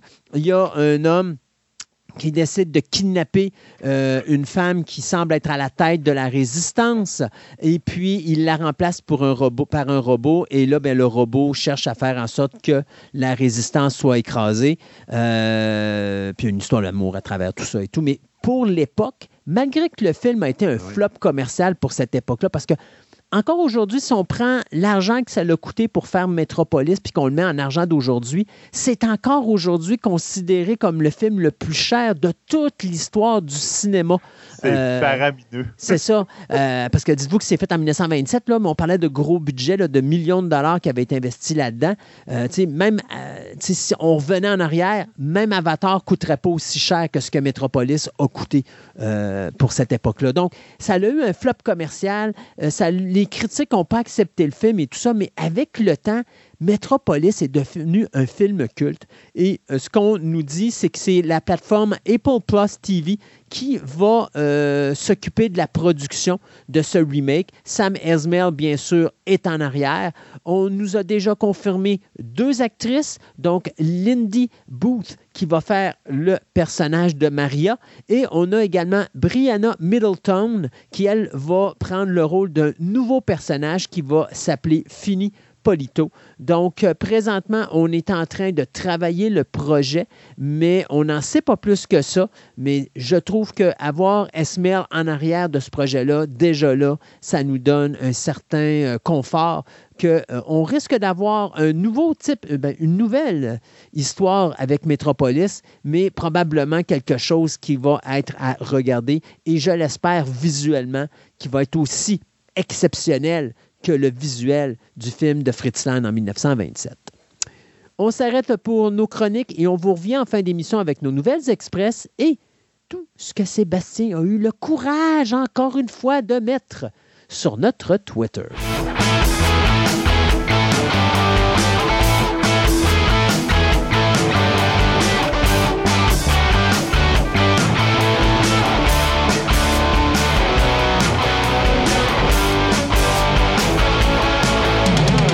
La COVID est pratiquement terminée. On peut retrouver enfin euh, nos amis pour pouvoir s'amuser à la résidence ensemble euh, pour un bon jeu de société. Et quoi de mieux que du côté de euh, Jean-François de nous présenter de nouveaux jeux de société qui se jouent en groupe. Salut Jeff. Salut Christophe. Donc, ah mon Dieu, enfin on peut s'asseoir en groupe et recommencer à jouer et à passer des soirées amusantes euh, dans des différents types de jeux de société. Et là, tu vas nous en présenter quelques-uns aujourd'hui. Oui, aujourd'hui j'en ai six. C'est des jeux qui sont un peu plus légers que ce que j'ai l'habitude de présenter. Donc, euh, on va y aller avec des, jeux qui jouent à plusieurs. Euh, je vous dirais que j'ai été chercher des jeux qui jouent jusqu'à au moins 7, 8 joueurs. J'en ai qui vont jusqu'à 12. Fait que là, vraiment, on peut y aller des. Même un party de Noël, là, on va pouvoir prendre des, de ce type de jeux-là, puis les faire jouer à grand-maman et grand-papa. Bon, là, en réalité, là, c'était en train de nous faire une partouze de jeux de société. Oui, c'est ça. Fait que dans le fond, on va être une grosse gang autour de la table, puis on va avoir du fun. Let's go, on commence. Donc, je vais commencer avec le jeu Match 5. c'est un jeu qui peut nous faire penser un peu à Scattergories. Euh, tu te souviens le jeu où est-ce qu'on a un gros dé là, à, genre à 20 faces, on tourne une lettre, puis ensuite on a plein de catégories, puis il faut faire un mot qui commence par euh, cette lettre-là. C'est un peu le même principe. Par contre, on, va avoir un petit peu plus un, petit, truc un petit peu plus complexe.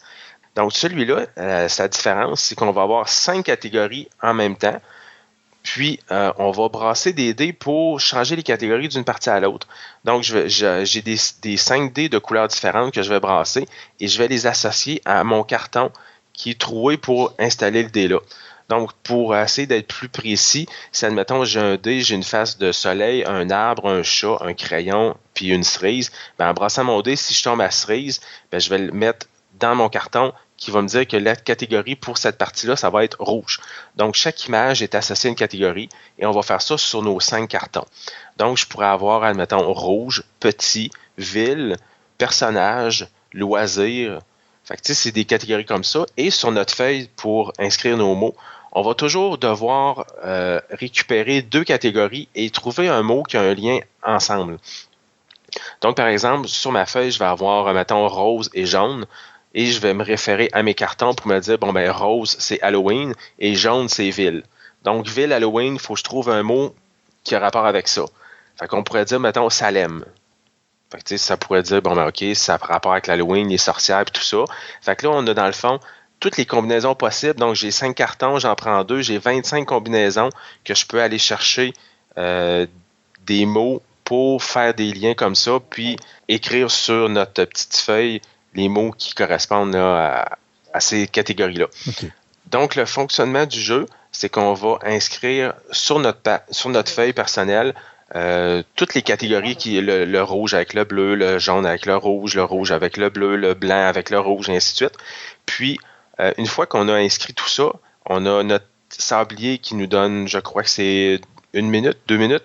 Puis, quand c'est terminé, là, ce qu'on va faire, c'est qu'on va donner nos réponses à tout le monde. Et le titre de jeu qui est en match. 5, 5 parce qu'il y a 5 catégories différentes au total. Le match, dans le fond, le but, ça va être de faire des matchs avec les autres joueurs. Donc, il faut essayer de trouver une réponse que les autres vont donner. Si je prends encore mon Scattergories, qui lui, quand on avait la même réponse, on annulait les points. Dans ce cas-là, c'est l'inverse. Si, admettons, bon, ben, j'y vais avec, mettons, un légume rouge, ben, si on est plein de personnes à avoir écrit, mettons, euh, betterave, ben, on va dire, bon, OK, c'est beau, ben, tous ceux qui ont écrit betterave vont avoir deux points au lieu d'un. Évidemment, on a toujours le principe de contester une réponse si on trouve que c'est tiré par les cheveux, ça n'a pas de bon sens. Donc là, c'est là qu'il peut y avoir un peu de discussion, puis des fois, ça, peut faire des, petites soirées animées parce que euh, tu contestes des réponses, puis tout ça. Fait que ça, c'est match 5. C'est un jeu qui se détaille autour d'une trentaine de dollars, qui joue en 2 et 8 joueurs. Euh, on parle des euh, pour l'âge de 10 ans et plus environ, pour des parties d'autour de 30 minutes. c'est des parties qui se font quand même assez rapidement. Fait qu'on peut en faire quelques-unes, changer nos catégories. Et nos cartons sont recto-verso. Donc, mon carton rose, au total, j'en ai deux roses, mais qui sont recto-verso. Donc, j'ai quatre roses. Et si vous m'avez suivi, comme j'ai six catégories par côté rose, ben là, ça finit qu'à un moment donné, les, si on les voit exponentiellement, si j'ai réussi à faire une partie avec les mêmes deux catégories tout le temps, ça, veut dire que j'ai vraiment été malchanceux au deux parce que c'est le hasard qui va déterminer nos catégories en partant. Fait que ça, c'est pour match 5. En plus, c'est un jeu québécois. Fait que ça peut être quelque oh! chose des fois qui peuvent. Euh, c'est un jeu qui a été sorti justement pendant la pandémie, qui était euh, téléchargeable. Ça se dit-tu en français? c'est le bon terme? Ben, on va téléchargement, qu'on pouvait faire en téléchargement.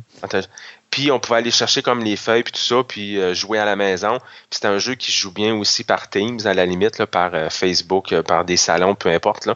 Mais la version plateau, la version jeu physique existe. Donc ça, ça peut être vraiment intéressant. C'est un jeu qui se joue bien en groupe ou pendant le temps des fêtes ou partie de famille, peu importe. Dès qu'on est, plus que, dès, qu'on est plus que deux, ça fonctionne. Oui, ben c'est ça. Idéalement, c'est plus on, plus on est, plus c'est, plus c'est plaisant. Donc ça, c'est pour match 5. Ensuite, je vais avec euh, un jeu Sushigo Party. Ça, c'est un jeu de cartes. C'est un jeu qui est extrêmement coloré, euh, qui peut avoir l'air un petit peu enfantin parce que le dessin, on dirait c'est un peu kawaii, là, un peu japonais. Puis sur le coup, on peut dire, ouais, mais il me semble ça a l'air un peu bébé. Au contraire, c'est vraiment poussé. Il y a vraiment beaucoup, a quand même un bon aspect stratégique, mais c'est un jeu qui est vraiment comme facile à apprendre. C'est pour ça que je le mets dans la catégorie euh, qui peut jouer à beaucoup, parce que c'est un jeu, celui-là, ça va se jouer entre 2 et 8 joueurs. 2, c'est pas une belle configuration, là, c'est pas le fun à 2. Là. Fait qu'il faut vraiment y aller à, je le conseille à 4, 5 et plus. Euh, c'est un jeu à partir de 8 ans. C'est pour ça que je dis qu'il est vraiment accessible pour des parties d'environ 30 minutes. Donc, ce jeu-là, Sushigo Party, euh, c'est un jeu où est-ce qu'on va aller avec un système de draftage de cartes, on va dire de repêchage de cartes. Mettons, de sélection de cartes. Fait que là, dans le fond, c'est qu'on va partir avec une main de cartes, puis on va en choisir une de cette main-là qu'on va mettre face cachée, puis c'est nous qui la gardons. Puis ensuite, ce paquet-là, on va le passer à notre voisin de gauche. Et évidemment, ben, notre voisin de droite va nous prêter son paquet parce que lui, lui-même va avoir conservé une carte et va nous donner son paquet. Fait qu'on va aller comme ça. On va toujours choisir une carte, euh, puis on va passer à notre, euh, voisin. Mais on ne fait pas ça un petit peu euh, anarchique. Là, c'est pas je prends le paquet, j'en prends une, j'en prends une, puis après ça, je vais voler le paquet de mon voisin. Non, on attend que tout le monde ait pris sa carte, puis on passe à notre voisin. On en prend une autre, on passe à notre voisin comme ça. Fait que c'est quand même assez simple comme méthode. Par contre, là où est, la profondeur du jeu, c'est que toutes les cartes vont avoir des manières de faire des points différemment. Donc, si j'y vais, mettons, je sais pas, moi, avec un, un celui-là, euh, mettons, il y a une version, c'est un modèle, c'est un point, l'autre modèle, c'est deux points, l'autre, c'est trois. Fait celui-là, il est quand même assez linéaire, c'est facile. Je prends une carte, je sais combien de points je vais avoir. T'en as d'autres comme le Dumpling. Celui-là, ben, si j'en ai une à la fin de mon tour, le tour va se terminer, je vais, je aller comme ça, le tour va se terminer une fois que toutes les cartes vont avoir été distribuées. À la fin, ben évidemment, tu reçois un paquet de ton voisin de droite qui a juste une carte. Donc, tu es obligé de prendre celle-là. Et ensuite, tu prends toutes les cartes que tu as sélectionnées à chacun des tours et c'est là que tu vas regarder le nombre de points que tu fais.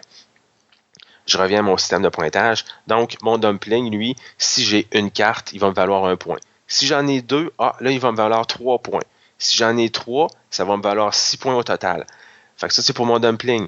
Ensuite, j'ai mon wasabi. Celui-là, c'est mon wasabi. Si je le jumelle avec un nigiri, ben, il va tripler les points.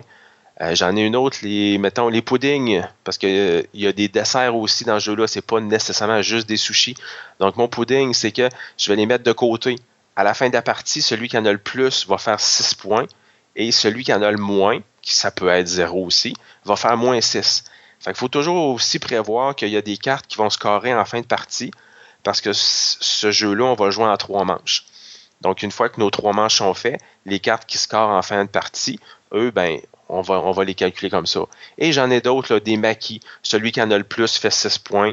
Celui qui est en deuxième position fait 3 points. Les autres en font pas. J'ai le tofu. Lui, si j'en ai un, ça me fait 2 points. Si j'en ai deux, ça me fait moins 6. Puis si j'en ai trois, ça me fait 0. Fait qu'à un moment donné, c'est comme, ben là, j'en prends un, mais j'ai peut-être le risque de me retrouver avec un deuxième. Fait que là, je vais faire moins 6. Fait qu'il y a comme toute une, espèce de d'acrobatie qu'il faut que tu essaies de gérer en se disant, ben là, si euh, je vais essayer d'aller chercher ceux-là parce que si j'en ai trois, ça va me donner 9 points. Mais par contre, celle-là, si j'en ai un, ben, ça peut être négatif. Comme les anguilles, ben, si j'en ai un, j'ai moins 3. Mais si j'en ai deux, j'ai 7. Fait que là, tu risques, bon, OK, je vais en prendre une, peut-être que je vais en avoir une deuxième qui va me passer sous la main pour essayer de la prendre et me faire 7 points. Fait qu'il y a tout ce petit casse-tête-là qui peut être quand même intéressant, là, que moi j'aime parce que ça me donne un petit côté stratégique, mais le jeu est vraiment simple à apprendre. On a notre paquet, on passe, on en choisit une, on passe à notre voisin. Ensuite, quand on a fini les paquets, on compte nos points, on fait trois manches, c'est terminé. Fait qu'on n'en parle plus ce qui est le fun avec ce jeu-là, Sushigo Party, c'est qu'on offre, là, j'ai déjà nommé plusieurs choses, des dumplings, des anguilles, du wasabi. Euh, au total, il y a 18 cartes différentes, puis quand on joue, on en prend juste 8. Fait qu'on a une combinaison qui est vraiment grande. On peut changer nos façons de jouer. Euh, il y a trois desserts au total. On en prend juste un par partie. Euh, ça peut être les fruits. Puis là, évidemment, ben, chaque fruit, que ce soit des clémentines, des ananas ou l'autre c'est du melon d'eau, ben faut essayer d'en récolter le plus possible. Mais comme c'est des, points qui vont juste être payants à la fin de la partie, ben, si tu en prends beaucoup à la première manche, tu ne feras pas beaucoup de points parce qu'il ne te reste pas beaucoup de cartes, mais tu risques d'en faire plus à la fin de la, partie. Fait que tu as tout un petit casse-tête que moi je trouve vraiment intéressant à ce niveau-là. Là. Puis que la rejouabilité est grande, puis visuellement il est quand même beau, il est cute. Comme je disais tantôt, c'est vraiment kawaii un peu. Là, avec tous les, petits personnages. Ben, les petits personnages. Je dis personnages parce que c'est un dumpling, mais il y a des yeux, la petite bouche ouverte. Fait que, ils sont tous cute. C'est, c'est vraiment mignon comme jeu. Euh, ça a-tu un peu un rapport avec euh, euh, voyons, Sushigo tout court? Oui, dans le fond, Sushigo, ça c'est la version, la, une petite boîte où est-ce qu'on a 8, 8, je dirais, ingrédients, 8 mets, mais le Sushigo Party, en as 18 c'est là, dans le fond. C'est pour ça que la boîte est quasiment trois fois la grosseur. Là. Et trois fois la grosseur. Puis ce, qui est, ce, qui est, ce que moi j'ai trouvé intéressant de ce jeu-là, c'est le prix. C'est que la petite boîte va peut-être valoir 25-26 puis la grosse, la partie, celle que je vous explique, c'est 32 Oh, wow. Fait que c'est pas une grosse différence, hmm. mais là, tu ajoutes un nombre de cartes vraiment plus important. Puis là, ça donne une rejouabilité beaucoup plus facile parce que la petite boîte Sushigo, c'est toujours les mêmes, les mêmes, euh, je dis ingrédients, les mêmes mecs que tu vas rejouer de partie en partie. Tandis que le party, lui, tu peux enlever des, des, des mets, tu vas pouvoir en ajouter, tu, peux les modifier, puis tu as même des, configurations qui suggèrent là, pour avoir des degrés de difficulté plus stratégiques ou moins stratégiques, puis tout ça. Là. Le livre de règles il est vraiment bien fait. Actuellement, ce qui est de valeur un peu pour ce jeu-là, c'est qu'il existe seulement en anglais. Par contre, il y a une version française là, en Europe. Fait éventuellement, on va finir par l'avoir. Par contre, moi, j'ai fouillé sur Internet, j'ai trouvé les règles en français. Fait que, puis sur les, sur les cartes en tant, que, telles, il n'y a vraiment pas beaucoup de texte. Là. On voit, mettons, euh, tempura, tu as le dessin, puis en bas, c'est marqué x2 égale 5. Fait que, côté texte, il n'y a vraiment pas beaucoup. Tu en as certaines là, qui vont avoir un petit peu de texte, là, comme le, thé vert. Lui, il va avoir un petit peu de texte en, bas. Euh, les edamame, là, il y a un petit peu de texte aussi. Là, mais en général, c'est vraiment facile. Puis de toute façon, en ayant les règles en français, ben, tu vas voir ce qu'ils vont faire. Fait même si l'anglais est une barrière, il n'y aura pas de problème. On trouve les règles en français, puis euh, on va pouvoir jouer à ce jeu-là. C'est vraiment cool. Le prochain. Le prochain, on y va avec 0 à 100. Je retourne encore dans un jeu québécois. C'est un jeu qui a été fait par le Scorpion Masqué. C'est un petit jeu de questionnaire. Un petit jeu vraiment tout petit. C'est une petite boîte. Elle n'est pas ronde. Elle a une petite base là, qui, qui, qui est comme. Euh, je dirais, euh, plus plate pour pouvoir mettre le jeu à plat, parce que si, c'était rond dans une étagère, ça roulerait, ça tomberait partout, ça serait pas pratique. c'est vraiment une petite boîte. Euh, le but du jeu, c'est qu'au départ, on va mettre une carte avec un numéro dans le milieu, c'est le numéro 50. On commence toujours avec le numéro 50. Devant soi, on va avoir cinq questions. Chaque joueur a cinq questions, puis toutes ces questions-là sont différentes, mais elles se répondent toujours par un nombre entre 0 et 100 d'où le nom du jeu, 0 à 100. Donc, le but du jeu, c'est qu'à mon tour, euh, ben, en fait, non, on va jouer tout le monde ensemble, c'est qu'on va prendre une de nos questions et pour le premier tour, vu que le chiffre dans le centre est 50, on doit trouver une réponse qui s'approche le plus du numéro 50. Mais les questions, là, c'est vraiment un peu. Euh, c'est un jeu québécois, fait c'est des choses aussi qu'on va avoir euh, qui a, un peu référence. Ça ne sera pas des trucs des fois français que tu connais pas. Euh, on peut avoir, mettons, je sais pas moi, combien de régions y a-t-il au Brésil? Combien d'années se sont écoulées entre la sortie des épisodes 4 et 3 de Star Wars? Euh, combien d'espèces d'oiseaux vivent en Antarctique? Fait ça peut être toutes sortes de questions comme ça qui sont pas nécessairement faciles. Il y en a une aussi, je, me souviens, c'est combien d'enfants a eu Madame Untel dans sa vie? Fait que, oui, ça peut avoir des références, puis ça peut être un jeu de connaissances, mais en même temps, tu sais, des fois, tu as un petit peu de déduction en disant, ben, c'est sûr, des enfants n'ont pas dû en avoir 50 parce que on s'entend que si ça en a eu un par année, à un moment donné, ça fonctionne pas 50. Il y a quelque chose qui, qui marche pas, à moins que ce soit vraiment une espèce de record Guinness incroyable. Fait que, je, je, je, fais un petit, euh, un petit divulgachage. La réponse, c'est pas 50.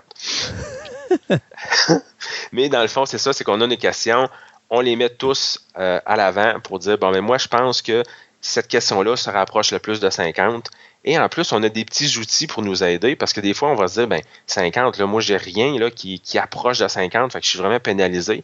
On a des cartes euh, qu'on peut utiliser une seule fois par partie, fait qu'il faut vraiment euh, la prendre au bon moment. Ça peut être une carte plus ou moins 20. Donc, je peux décider de se dire, bon, maintenant, je sais pas, moi, Christophe, combien d'années se sont écoulées entre l'épisode 4 et 3 de Star Wars? À peu près? Ah, tu, me tu me poses la question oui, là, Je te pose la question, oui. Euh, une quarantaine d'années. Bon, une quarantaine d'années. Fait que si, admettons, notre chiffre dans le milieu, c'est 22, on va se dire, bon, ben, 22, tu sais, je vais être pénalisé. Il y a d'autres gens qui vont euh, avoir des chiffres plus près. Fait que moi, ce que je vais faire, c'est que tu vas prendre ta carte, puis tu vas dire, ben, je vais mettre moins 20 à ma réponse. Fait que 40 moins 20, ça me donne un chiffre de 20. Mm-hmm. Fait que vu que ma carte dans le milieu, c'est 23, ben, je pense que j'ai un bon chiffre. Par contre, euh, ta réponse 40, je pense que c'est un petit peu. Euh, non, 40, ça se pourrait, ça, ça au début des années 2000, 77 le premier. Ben, c'est 77 le premier, puis là, on parle d'épisode 3. Donc ouais, tu as raison, ok, c'est beau. Je, je, je, fais le, je fais le calcul dans ma tête, puis je pense que ta réponse n'est pas mauvaise. Finalement, au départ, 40, je trouvais ça gros, mais non, ça va. En réalité, je, me suis, je me suis trompé une dizaine. Fait que mettons 30, mais là, je ne peux pas prendre ta carte parce que là, j'atterrirais à, à, à 10 seulement. Bon, c'est ça. Fait, puis, fait que là, tu as une carte qui fait plus ou moins 20, tu en as une qui fait plus ou moins 50, puis tu en as une qui dit dans le mille. Donc, tu es vraiment sûr d'être plus ou moins 5 de la réponse. Fait que tu peux dire dans le mille. Et le but du jeu, c'est de te débarrasser de tes cartes. Donc, la personne qui va être la plus proche du chiffre dans le milieu, qui est 50 pour commencer, ben, va se débarrasser de sa question. Donc, on commence à 5. celui qui est le plus proche va en perdre une, il va rester à 4. Les autres joueurs vont prendre une nouvelle question. Puis, la question qui a été la plus près, ce qu'on va faire, c'est qu'on va la retourner et le chiffre, parce que dans le fond, la réponse est au verso. J'ai ma question, puis au verso, c'est la réponse. Fait que la, réponse va devenir le, nouveau chiffre pour la prochaine question. Fait que d'une fois à l'autre, le chiffre dans le milieu va être différent. Là, on va pouvoir utiliser nos petits outils plus ou moins 20, plus ou moins 50 ou dans le 1000. Puis comme on a toujours une nouvelle question qui revient, si on n'est pas le plus près, ben là, ça va peut-être nous aider des fois à se débarrasser de nos cartes. Euh, le dans le mille, je ne sais pas si je l'ai dit, j'ai comme un petit blanc. Euh, ça nous permet de, nous débarrasser de deux cartes à la fois. fait que si je, si je l'utilise et je le réussis, je discarte une autre carte, donc je suis plus près de la victoire pour me débarrasser de mes cinq cartes. OK. Le prochain. Donc voilà, pour 0 à 100. Donc lui, c'est un petit jeu là, qui se détaille euh, environ autour de 20 Moi, c'est une petite boîte, fait que ça ne doit pas être très dispendieux. Qui se joue en 2 et 12 joueurs. Par contre, celui-là, on pourrait le faire par équipe. Fait qu'on pourrait être deux, avoir nos cartes, nos mêmes questions, puis dessiner ensemble. Ben là, moi, j'ai des connaissances là-dessus. Je pense que c'est plus cette réponse-là. On pourrait mettre ça, puis euh, fait que, tu, peux avoir un petit aspect de discussion. Mais euh, dans le fond, en général, ce jeu-là se veut à jouer par équipe parce qu'il y a juste les petits outils que je disais, des cartes de plus ou moins 20. Il y en a, il y en a peu dans la boîte. À la limite, pardon, on pourrait tout simplement s'en faire maison puis jouer chacun pour soi. Là. Euh, sais, je dépasse des règles, mais il y a une façon de l'adapter pour, euh, pour pas que ça soit exclusivement une équipe. Euh, c'est un jeu de 12 ans et plus. C'est sûr qu'il demande un peu de connaissance générale. puis c'est des parties d'environ 15-20 minutes. Là, c'est quelque chose qui est quand même assez rapide. Donc, pour le prochain jeu, j'y vais avec le jeu Fou Allié.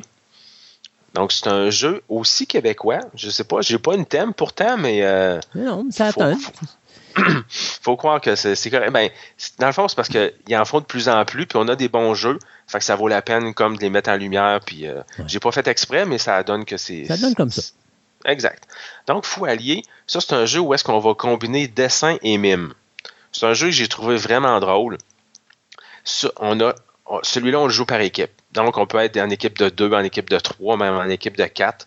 Fait que c'est un jeu qui va jouer vraiment à plusieurs personnes si je vais tout de suite avec mes caractéristiques, c'est un jeu de 8 ans et plus qui joue en environ 30, peut-être 45 minutes, un petit peu plus long, mais euh, autour de entre 30 et 35 dollars. c'est quand même abordable.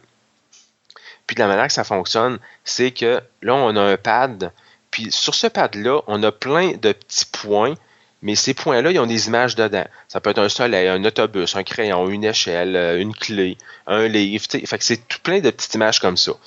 Ce qu'on va devoir faire, c'est qu'on pige une carte. Par exemple, on tombe sur poisson. Donc, moi, ce que je dois faire, je dois prendre un crayon et je dois dessiner comme du point par point un poisson.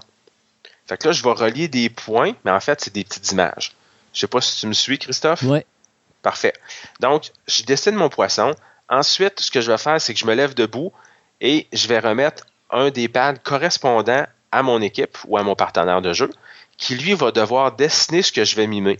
Donc, moi, il faut que je mime mon poisson, mais il faut que je mime les points de petits dessins.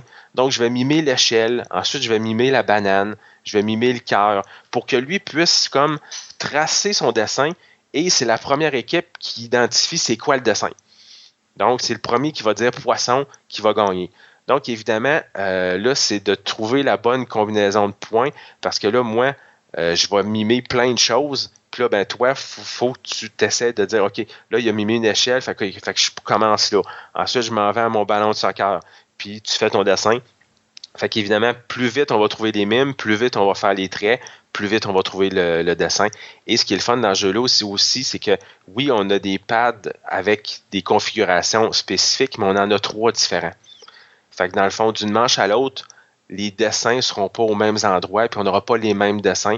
Fait que tu pourras pas dire, bon, ok, je vais passer par le même point parce que je vais avoir le même mime que tantôt, mais en plus, notre dessin, ben, ça sera pas poisson, ça va peut-être être banane, ça va des choses à deviner. Il y a plein de cartes, fait qu'il y a plein de trucs, puis des fois, c'est des affaires compliquées. Puis on n'a pas besoin d'être bon en dessin. On fait juste un espèce de dessin vulgaire, un peu, avec des, lignes croches puis des, des choses. Pas obligé. Il n'y a pas de courbe là, que tu vas être capable de faire là-dedans parce que c'est vraiment du point par point. Puis ensuite, tu fais deviner ça à ton équipe. Là. Fait que c'est un jeu qui est quand même vivant. Puis là, ben, toutes les équipes font ça en même temps. Fait que là, tu entends les, les, suggestions des autres équipes. Tu peux t'influencer ou ça peut te mêler puis te donner sur une mauvaise piste. Là. Que, euh, puis évidemment, le dessin que moi je vais faire sera pas le même que mon adversaire va faire sur son pad. Fait que on mimera pas les mêmes choses non plus. Là. Fait que tu filmes ça, puis là, c'est un peu fou. Là. là, tu mets ça sur YouTube, puis après ça, ça te ressort dix ans plus tard. Non, c'est pas vrai. Mais, euh, Mais oui. Mais en plus, ce que j'aime beaucoup, c'est qu'ils ont utilisé des feutres effaçables, donc tu peux réutiliser les mêmes plaques continuellement. Oui, c'est ça. Fait que dans le fond, tu l'effaces. Mon conseil là, pour les trucs effaçables, parce qu'il y en a souvent dans les jeux, il y a toujours des effaces sur le bout. Par contre, par expérience, je vous dirais que les effaces finissent par imbiber un peu l'encre. Prenez un essuie-tout. Tout simplement. L'essuie-tout va toujours bien effacer. Euh, il y a des jeux de dessin, de, puis euh, il y a des jeux aussi avec des crayons comme ça. Euh, l'efface au bout finit par avoir une, durée de vie quand même limitée. Fait que je vous conseille vraiment un essuie-tout. Puis pas le mouiller, là. Ça va partir, ça, va bien aller. Ça, c'est mon conseil. normalement, c'est fait pour ça, alors. T'es pas supposé avoir de problème. C'est ça. Ensuite, je vais avec le. Euh, ouais, c'est ça, j'ai donné mes caractéristiques, c'est bon. Je vais aller avec euh, Just One, euh, un autre jeu qui se détaille autour d'une trentaine de dollars, qui lui est en 3 à 7 joueurs, pour des durées d'environ 30 minutes, pour des gens de 8 et plus. Fait que ça, j'ai pas de problème. Là. Vraiment, 8 ans, je suis pas mal certain que les gens peuvent jouer, des, des, enfants peuvent jouer à ce jeu-là. C'est pas un jeu qui est compliqué. C'est un jeu d'association. Je vous explique comment ça va fonctionner. Vous allez voir, il n'y a pas de problème là-dessus. Donc, le fonctionnement de ce jeu-là, c'est que j'ai vraiment une grosse pile de cartes. Donc, on va pouvoir jouer plusieurs fois, puis on ne reviendra pas sur les mêmes mots. Sur ma carte, j'ai cinq mots. Mettons, je prends, une que je vois ici au hasard. J'ai Barbie, chocolat, neige, cravate, et vent. c'est des mots de la vie de tous les jours, c'est des mots faciles, pas besoin de connaissance générale, rien. Ce qu'on fait, c'est que moi, je vais piger la carte, mais je ne dois pas regarder les mots. Donc, ce jeu-là se joue avec des petits chevalets qui sont en petit plastique quand même assez résistants et encore là, des crayons irréfassables. Puis, chacun va avoir son petit chevalet. Moi, à mon tour, je pige ma carte, je mets la carte dont moi, je ne verrai pas les mots. Ça va être tous les autres joueurs qui vont voir les mots et je vais la placer comme ça et je vais dire un chiffre au hasard. Fait que, mettons, je vais dire 3. 3, si je prends la carte de tout à l'heure, ça correspond à neige. Donc, tous les autres joueurs vont écrire sur leur petit chevalet un mot qui est en lien avec neige. Fait que ça pourrait être hiver, ça pourrait être glissade, ça pourrait être ski, ça, fait que ça, peut être plein de choses. Puis, dans le fond, ce qu'on va faire, c'est qu'une fois que les joueurs vont tous inscrire leurs mots, moi, je vais me fermer les yeux pour pour pas voir. Et là, ils vont tous comparer leurs mots qu'ils ont mis. Et ceux qui sont en double, on les efface. En double, en triple, en quadruple, on les efface. Donc, ce qui va arriver, c'est qu'il faut essayer de penser un petit peu out of the box, puis essayer de trouver des fois des indices qui ne seront pas trop évidents. Fait que si j'y vais neige, puis tout le monde est inscrit hiver, ben on va tout effacer hiver, puis là, moi, j'ai aucun indice pour essayer de trouver le mot neige. Fait que je dirais comme pas de chance de le trouver. Fait que, il faut vraiment y aller des fois avec des trucs différents. Euh, comme mettons Barbie, c'est sûr que Ken risque de revenir, ou ça pourrait être blonde, ça pourrait être poupée. Fait que tu sais, c'est pour ça que à peu près n'importe quelle personne, de même 6 ans, c'est sûr que peut-être l'écriture va entrer en ligne de compte, mais euh, à partir de 8 ans, c'est jouable pour tout le monde. On peut jouer ça avec n'importe qui. Puis comme moi, je donne un chiffre au hasard, 3, ben la partie d'après, si je tombe sur la même carte, ça ne veut pas dire que quelqu'un va dire 3, puis ça ne veut pas dire que les mêmes indices vont sortir, tout dépendant avec le groupe de personnes auxquelles tu joues.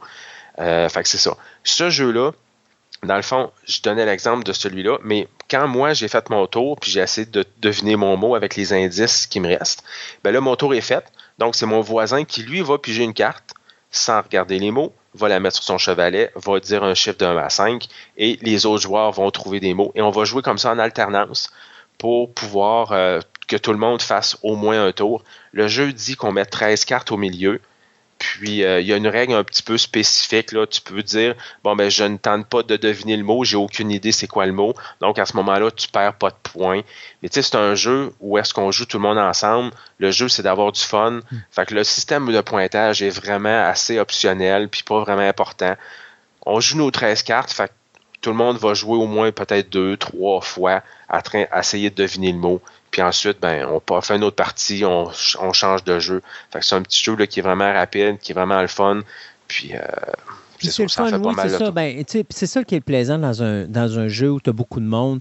Tu ne vas pas avoir un board game qui est très large ou qui prend de la place parce que tu es déjà beaucoup de personnes dans le logement ou dans le salon ou dans la cuisine ou dépendant où est-ce qu'on joue. Fait que d'avoir une petite affaire comme ça, une petite boîte, des paquets de cartes, euh, des petits panneaux, des petits, des petits feutres, puis tout ça, c'est tellement simple, c'est tellement plus facile justement d'avoir un contrôle sur le jeu. Puis euh, justement, tu as l'espace pour que le monde puisse libre, euh, laisser libre choix à leur, à leur plaisir en, en riant puis en, en bougeant beaucoup sans risquer de, de, de, briser de quoi sur le, sur, le tableau. Il n'y a rien de plus plate que quand tu joues une partie d'échecs, puis à un moment donné, la frustration fait qu'il frappe sa table, puis là, tous les pions tombent à terre. Là, là ça arrive. Ouais, puis là, il faut que tu replaces, tu sais pas où exactement où c'est ce qui était, puis ouais. fait que ça, c'est pour Just One.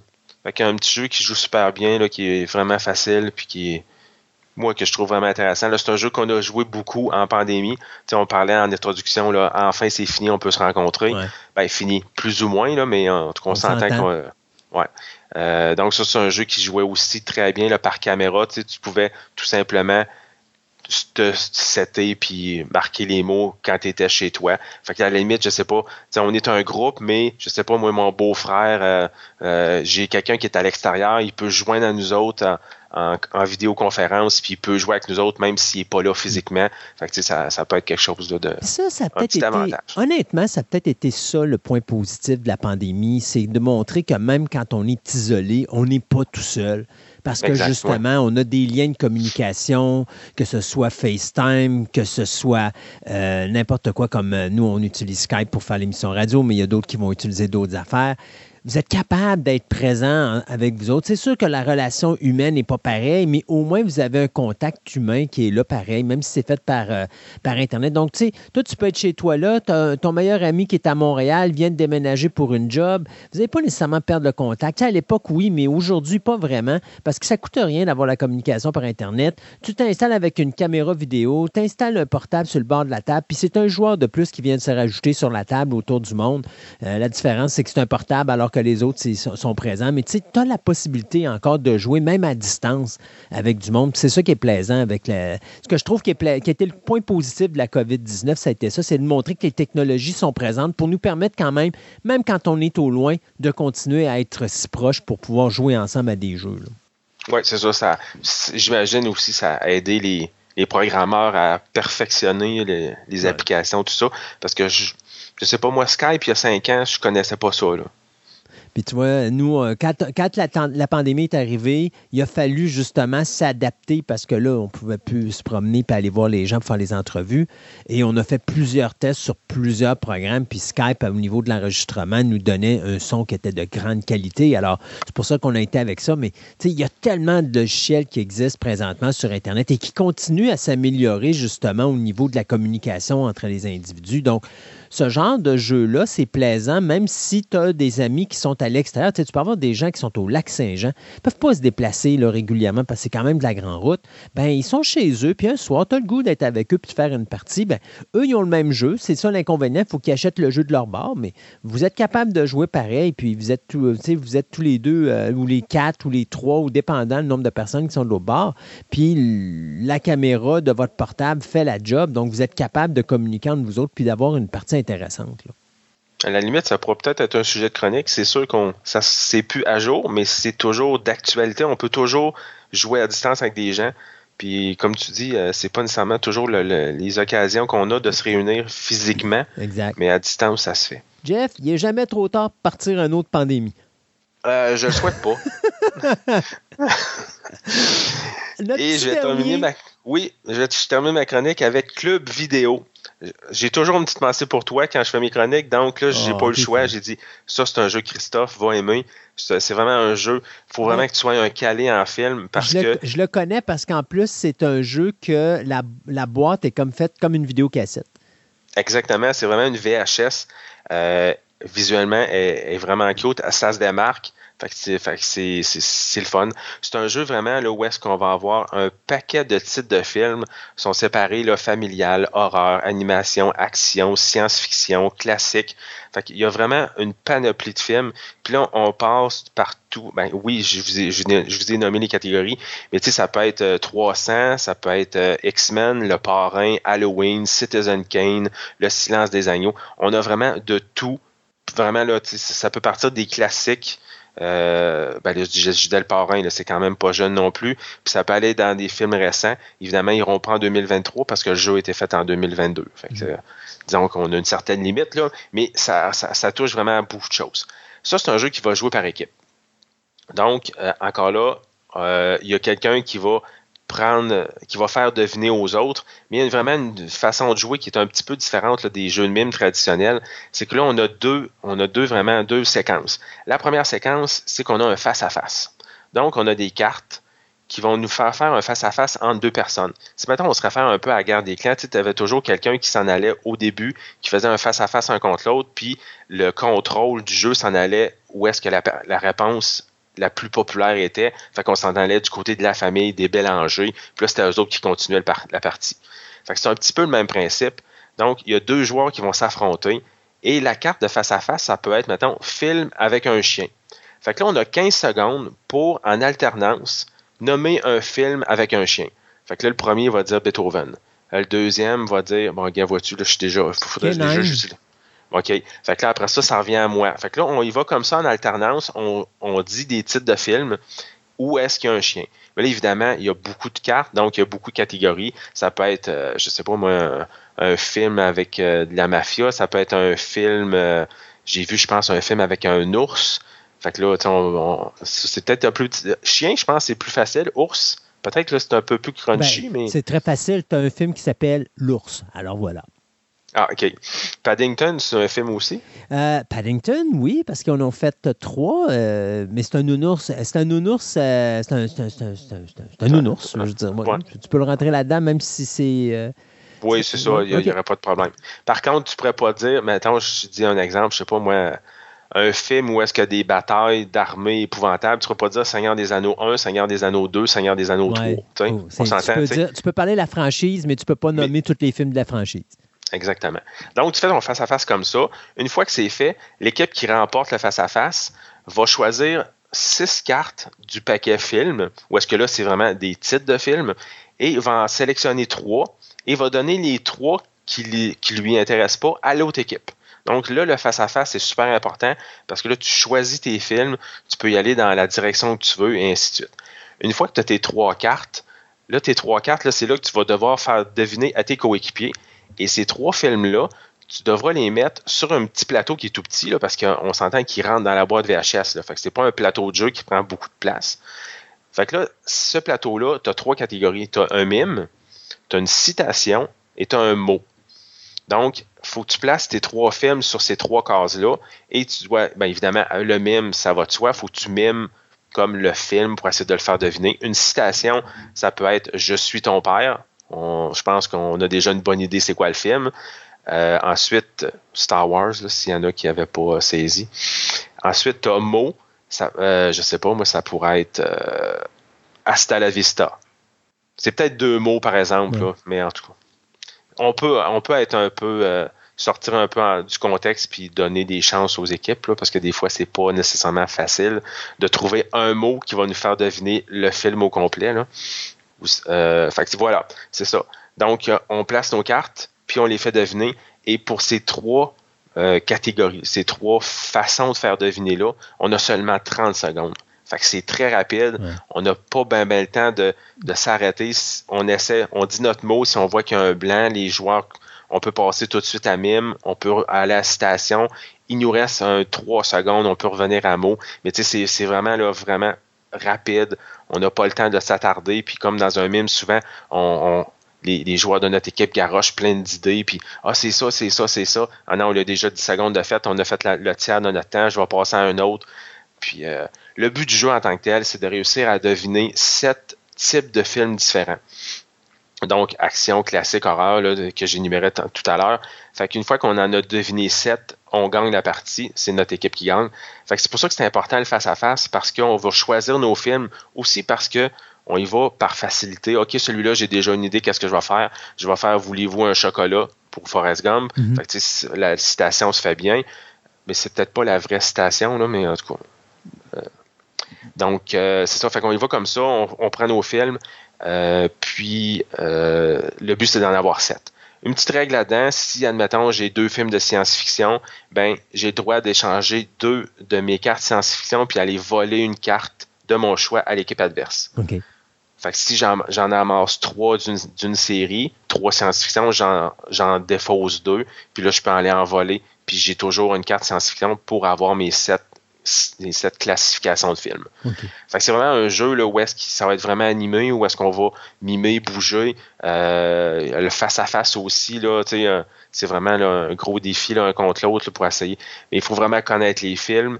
Euh, c'est sûr, c'est des films assez, connus. des fois où on a pogné des trucs qu'on connaissait moins. Mais dis-moi si je me trompe, c'est un jeu québécois, ça?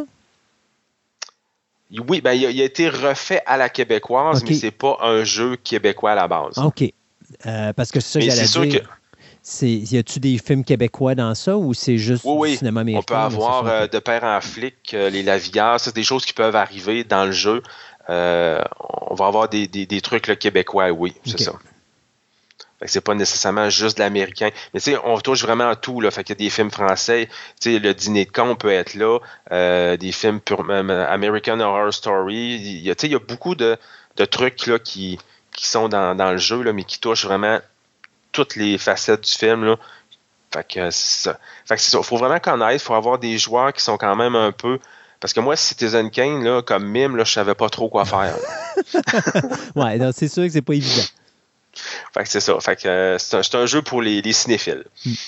Alors, si jamais vous gardez cette chronique-là très proche de vous, messieurs, dames, des fois que soudainement on aurait une autre pandémie et d'autres confinements qui arriveraient, ce n'est pas à souhaiter, mais au moins avec ce que Jeff nous a dit, et avec un bon portable, vous êtes capable de faire ce genre de partie-là. Sinon, bien, euh, c'est le party qui s'en vient. Euh, si on a la chance d'être proche d'un Noël au moment où vous écoutez cette chronique-là, ou encore où il y a un moment de fête où est-ce qu'on peut se réunir en, gang et fêter la fin de cette dernière pandémie de la COVID-19, bien, vous avez ici multiples choix pour vous, vous amuser et pouvoir ainsi euh, échanger votre passion du jeu de société en groupe.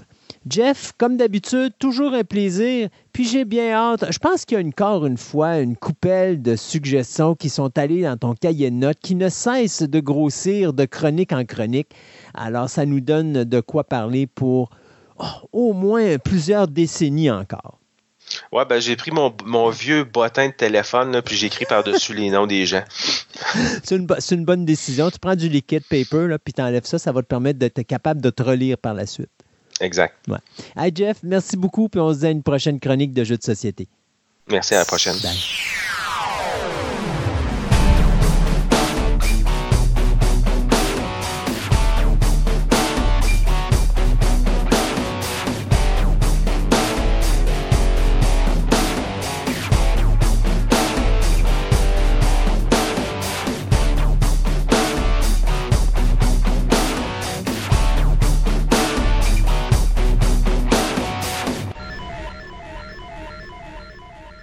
En 2012, Disney allait racheter Lucasfilm et euh, en 2015 arrivait la fin, euh, je dirais, des droits d'auteur achetés par la compagnie Dark Horse Comics qui avait créé un univers incroyable, si je ne me trompe pas, du début des années 90 jusqu'au milieu des années 2010. Donc, en 2015, Marvel hérite pour la deuxième fois de la licence Star Wars. Et c'est cette deuxième génération dont on va parler avec Julien aujourd'hui dans notre chronique Comic Book. Bonjour Julien. Bonjour, bonjour. Donc, Star Wars, deuxième génération dans l'univers de Marvel Comics, qu'est-ce que ça donne? Euh, ça donne que tout le monde criait au loup, au meurtre, euh, parce que tout le monde adorait l'univers Dark Horse. Euh, on sait qu'en 2012, ça a été racheté. Dark Horse en sous chaud. On avait pas dans la chronique précédente que Dark Horse sortait moins d'ongoing depuis un certain temps. Euh, probablement que la décision de Disney de racheter, d'acheter euh, Lucas, même si Dark Horse devait se douter, parce que Marvel, il ne faut pas oublier, Marvel Comics est toujours entre guillemets, indépendant de Disney. Mm-hmm. bon, c'est très, très relié. On s'entend que c'est très, très, quand je pourrais dire, les deux couchent dans le même lit, mais ils ont le droit de faire ce qu'ils veulent. C'est ça. C'est un couple ouvert, on va dire ça, comme ça. fait que Disney a tendance à prendre ses licences comme Star Wars, comme euh, puis pour que un peu Marvel survive, entre guillemets, pour donner quelque chose à manger à, à Marvel qui est un nid à idées pour euh, Disney. Euh, il faut qu'ils envoient un peu de la viande une fois de temps en temps, fait qu'ils leur donnent des licences. Euh, ils ont reçu Predator et Alien récemment qui était à Dark Horse aussi. Euh, donc, on voit un peu la logique. Fait qu'en 2015, Marvel hérite à la fin un peu du, contrat de Dark Horse qui est renouvelé. Marvel revient avec les droits de Star Wars qu'il avait des années 70-80.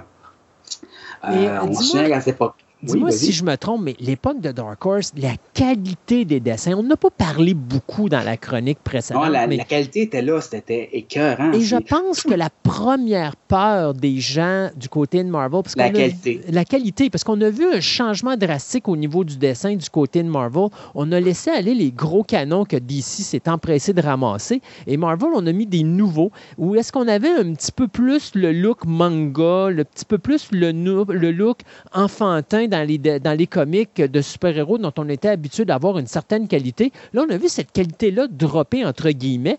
Et là, on arrive avec l'univers Star Wars où est-ce que du côté de Dark Horse, on gérait ça comme si c'était un dieu. Et, là, on se ramasse avec Marvel et on, se rappelle les années 70-80 où est-ce qu'on avait, le, on avait le monstre du mois quasiment. Là, là mm. on se dit, allez-vous faire la même affaire? Puis est-ce que vous allez tomber dans des comics ou des dessins qui sont euh, style manga ou style genou pour enfants? Mais finalement, c'est pas ça que Marvel a fait. Non, Marvel a pris les. a sorti leur gros canon au niveau des auteurs, au niveau des scripteurs, au niveau des dessinateurs. Puis on a eu quelque chose de très très similaire à Dark Horse à la fin. Puis encore aujourd'hui, hmm. euh, la facture visuelle n'a pas vraiment changé. Euh, ce qui a changé, par contre, c'est l'abandon un peu du canon pré-Disney. Euh, donc, c'est quand même un des derniers qui que, Dark Horse a fait, c'était un comic de Dark Maul qui fit le nouveau canon, mais c'est après la seule affaire que Dark Horse a fait qui fit encore dans l'histoire de Star Wars moderne, qui n'est pas tombé dans Legend, entre guillemets. Euh, c'est vraiment ça. Donc, euh, on, tombe dans, on, tourne la page un peu pour laisser à Marvel sa deuxième chance euh, de faire une bonne impression. oui. puis on repart à zéro, un peu les, tout ce qui est roman, tout ce qui est univers étendu. Donc, ça a une chance un peu à, Marvel de, faire, de se faire les dents, de, repartir de zéro, même si beaucoup d'idées sont réutilisées. Euh, on ne se le cachera pas, Star Wars, euh, euh, c'est un peu comme la musique, tout a été fait, mais tout est nouveau pareil. fait que c'est comment on réutilise les, comment on réutilise les idées, comment on mixe et on match ça. Euh, donc, on voit des personnages revenir tranquillement pas vite. On voit des nouveaux personnages euh, comme Dr. Afra, qui est un de mes nouveaux personnages préférés dans Star Wars, qui est une espèce de, je pourrais dire, euh, Indiana Jones croche. Ouais. que je trouve vraiment intéressant. Euh, il y a donc, en 2015, il y a euh, Poe, Dameron aussi qui a eu sa propre, qui a propre série. Comique, Chewbacca a eu sa propre série qui était super cute, super bien dessinée. Où c'est que Chewbacca devenait avec une petite fille sur une planète pleine de fleurs. C'était, spécial, mais c'était cute. Euh, T'avais les droïdes dans leur série. Solo a eu sa série. Euh, le Ongoing de Star Wars qui est super intéressant, qui raconte un peu ce qui se passe entre les films. Ouais. Mais non, Euh, euh, puis là, il faut se comprendre parce que moi, moi je- OK, il y a une qualité au début. On part deux séries. Si je me rappelle bien, à l'origine, il y avait juste deux séries qui étaient startées. Il y avait Star Wars puis il y avait Darth Vader. Ouais, qui étaient les deux en parallèle, qui sont encore en parallèle aujourd'hui. OK. Le problème, moi, que j'ai vu euh, apparaître, c'est qu'à un moment donné, euh, Darth Vader était le meilleur vendeur. On va Mhm. l'arrêter, je me rappelle plus, je pense que c'est numéro 25, euh, ou 25 ou 50, en tout cas, il est- Ça, ouais. on a été- été loin.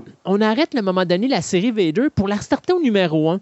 Et moi, je te dirais, quand ils ont fait ça, j'ai perdu les deux tiers de mes abonnés là. Et Star Wars, c'est la même affaire. Quand ils ont fini Star Wars, Star Wars, si je ne me trompe pas, ça a fini au numéro 75. Puis Ouais. Quand ils ont arrêté le premier Star Wars, puis qu'ils ont sorti le volume 2, j'ai encore là perdu mes deux tiers de mes abonnés, puis là, je me suis retrouvé avec plus beaucoup de monde. Et les ventes de Star Wars, qui étaient excellentes, ont droppé parce que Marvel a ouvert une porte à dire on arrête les séries mères, puis on fait des volumes avec ça, un peu comme ils font avec les super-héros de, de leur univers. C'est-à-dire, à un moment donné, on fait 16 numéros, puis on change les équipes, on recommence au numéro 1. Et ça, je pense que ce que les fans avaient peur à l'origine est en train de se passer présentement. Et je pense que là, l'univers de Marvel, au niveau du Star Wars, est en train de chuter. Puis, je pense pas qu'il faut mettre la, la faute sur, le- sur les, les échecs des deux derniers films. Là. Je pense qu'on va mettre la faute tout simplement sur l'idée de flusher une série ongoing Mais, puis de la moi, avec un nouveau volume. La logique derrière ça euh, était que la, ça arrêtait au niveau, au numéro 75, c'est, ça, en fond, la série finissait où Empire Strike Back commençait. Ouais. Euh, le, numéro, le, le nouveau numéro 1 commence après Empire Strike Back. Je comprends la logique, dans le fond, de faire OK, on va repasser une série parce que ça recommence un nouveau cycle d'histoire, dans le fond. Euh, par contre, il aurait juste pu faire un numéro 116 marqué après la bataille était l'affaire. Exact. Ou encore, tu commences, puis, euh, tu sais, là, tu as un jump start. Tu sais, ton numéro 75 finit avec un The End, puis ton numéro 76 se passe, mettons, trois ans plus tard, ou quatre ans plus tard, ou dix Ouais, ans plus tard. euh, mettons, un couple de jours après Empire Strike Back. L'idée, c'est que tu as ta continuité qui, qui est là pareil. Puis tu peux quand même, entre tes numéros, en disant entre le 75 et le 76, ben, sais-tu quoi, là, il y a un vide et le vide correspond à, Star, à mettons, Empire Strikes Back. Ben, tiens, on va vous republier la, euh, mettons, une version où on va vous faire une nouvelle version, une mini-série de 5 de The Empire Strikes Back, que toi, tu sais qu'elle va aller là parce que dans le storyline, elle va là, mais au moins ton ongoing continue. Là, en coupant l'ongoing. ils, ont, ils donné, ils ont donné une excuse au lecteur de sortir. Exactement, exactement. Et ça, c'est pas bon parce que ça, ça tue ton univers. Et c'est ce qu'ils ont fait. Euh, savoir si on monte à la pente. L'histoire est toujours, est toujours bonne. Pas, le problème n'est pas au niveau de l'histoire. La facture visuelle n'a pas changé vraiment. Euh, donc, je pense pas que le problème soit là. C'est vraiment une, une question d'excuse. Parce que pas, on est dans les séries de longue haleine à 115 numéros. Oui. C'est rare que ça arrive encore, ça, là. là, on s'entend, là. Ça, je me souviens plus des années, à part Batman, je me souviens plus de, récemment d'une run qui a été plus loin que 50 numéros. Ouais, il y en a. Mais c'est parce que c'est- ça la problématique. En tout cas, chez Marvel, Ouais. surtout DC, c'est histoire, DC, mais c'est plus. Ouais, parce que DC ont commencé, mais DC, ça a été plus long avant de faire ça que Marvel. Marvel, eux autres, c'est ridicule. Là. Euh, eux autres, là, un an, un an et demi, deux ans, puis ils recommencent à zéro. euh, c'est tout le temps comme ça. Puis c'est plate parce que ça permet pas à garder ton auditoire.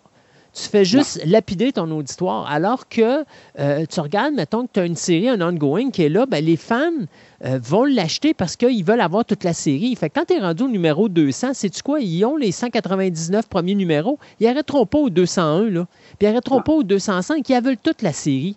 Fait que l'idée, si tu veux garder tes lecteurs, il faut que tu gardes un ongoing. Tu n'as pas le choix. Et ça, c'est le problème du comic book actuellement. C'est que tu n'as plus d'ongoing, tu n'as plus, plus rien dans l'univers qui permet les fans de comics de rester. Puis si tu regardes présentement, l'univers du comic va pas très bien. En tout cas, c'est ce que les compagnies nous disent. À un point tel qu'on passe en aller en digital, et du côté de Marvel et du côté de DC. Mais la, raison première de tout ça, c'est parce que, écoutez, vous vous, vous, vous aidez pas, vous gardez pas votre auditoire de base, vous arrêtez pas de changer vos lecteurs, vous arrêtez pas lecte- vos lecteurs, mais vos écrivains, vous arrêtez pas de changer vos dessinateurs. Fait qu'à ce moment-là, tu n'es pas capable de... Tu sais, tu vas prendre un Batman une semaine, il est beau, la semaine après, il est bizarre. Ou encore, tu vas avoir un Daredevil, puis un Daredevil, une semaine, tu reconnais que c'est un Daredevil, puis la semaine après, c'est fait par un autre dessinateur, puis là, tu le regardes, puis tu te dis, crime, je sais même pas si le personnage que je suis en train de regarder là, c'est le vilain ou le, le bon. C'est-tu Daredevil ou c'est un autre personnage? Puis quand tu lis les bulles, ben là, tu comprends qui est qui. Tu sais, c'est- comme, des fois, il y a des dessins que c'est totalement horrible. Et ça non plus, ça aide pas dans une franchise. Non, effectivement, euh, c'est- comme si tu perds un peu euh, l'attention des gens. Euh, la seule affaire, comme dit, moi je comprends la logique de changer de numérotation quand tu changes d'équipe, sur le fait que ça te permet un peu, comme je dis, de briser, de faire une cassure, puis aux gens de comprendre que c'est une autre histoire. Le hic, c'est chiant comme tu disais, c'est que tu peux perdre des gens qui vont dire, ben là, c'est pas ça que je voulais, moi. Fait Exact. que, euh, puis tu laisses pas aussi dans la chance, parce qu'on sent que souvent, ils laissent même pas la chance aux équipes de finir leurs histoires. C'est l'équipe suivante qui va finir son histoire parce qu'ils vont plus. Ils sont tellement un peu pognés dans le concept de profit instantané. Euh, surtout récemment avec les achats des grosses compagnies comme euh, DC veut pas euh, Time euh, AOL euh, et compagnie. Ils sont plus euh, ils sont sous Warner mais tu sais Warner qui a été racheté récemment. Puis on a vu comment ça a dérapé depuis quelque temps qu'avec cette histoire là le changement de fournisseur le ci le ça Oh, et Annie font une job de merde, là, présentement. non, non, c'est de la grosse, c'est n'importe quoi. Ouais. Là. Il aurait dû le vendre. à- il pensait le vendre euh, pendant un bout, il pensait le vendre à Disney, puis il aurait quasiment dû, je pense. là, C'est rendu Mais ridicule. Disney n'aura pas le droit d'acheter DC, parce qu'il y aura un monopole. monopole. Mais n'empêche que, tu sais, euh, à un moment donné, euh, je me rappelle quand Annie a acheté Warner Brothers, la première, le premier dialogue qu'il y avait, c'est on ferme DC Comics. C'était pas de le Ouais. vendre, on s'en débarrassait, on le fermait Non, parce que carrément. C'est une logique comptable, parce que dans le fond, ils voyaient comment je peux faire du profit en achetant un behemoth comme Warner, puis en perdant de l'argent cette année, au lieu de se dire, on va prendre la perte cette année, puis on va se torcher, puis les investisseurs, ils auront zéro de revenus cette année, puis c'est Ouais. pas grave, parce qu'on va être plus gros l'an prochain. Mais ils se sont dit, comment on fait un profit? Oh, on ferme DC Comics. Ouais, mais DC Comics, c'est une, c'est une machine à idées pour Warner. Oui, puis en plus, ben, tu sais, Euh, ils, ont- ils ont- ils veulent, ils veulent bénéficier des droits avec Batman, Superman, Green Tu Lantern et tout ça. Si tu coupes le comic book, tes films et tes séries télé marcheront plus parce que c'est- ton auditoire de comics qui fait en sorte qu'ils sont là, accrochés. en, chan- en- en changeant de fournisseur, on a vu ce que ça a donné. Ils sont tirés dans le pied, ils ont perdu le marché canadien, puis ils Ouais. ont perdu le marché euh, britannique. Ouais. C'est complètement ridicule. Puis l'autre pire affaire qu'ils ont faite, c'est qu'ils ont fermé DC Direct, qui, est leur, qui était leur compagnie de, de, produits statut. dérivés. Ouais. Et produits dérivés. Mais là, c'est parce qu'ils vont tout faire en sous-traitance avec Diamond et compagnie. Mais le problème, c'est que c'est parce que c'est payant, les produits dérivés. C'est ça qui est le plus payant dans les comics. Ouais. Ah C'est complètement un mot d'imbécile, le monde qui ne comprenne pas la, la, la, business. Parce qu'ils ne comprennent pas, ils regardent des chèques comptables, ils disent Ah, ça coûte cher à faire des bonhommes. Ben oui, mais check comment ça rapporte. Ben oui. Ils voient la scène qui sort, pas la scène qui rentre. C'est tout le temps ça. C'est le problème, de, je pense, de, de l'industrie euh, mondiale en ce moment. C'est la scène qui rentre, c'est la scène qui sort, pas la scène qui rentre. Oui, effectivement. Que c'est n'importe quoi. Mais en tout cas, passons. Euh, mais oui, on est un peu dans une logique où c'est qu'on veut du profit immédiat. Fait que si une équipe ne vend pas assez, On la ben, on va la changer. Puis en la changeant, on change la numérotation.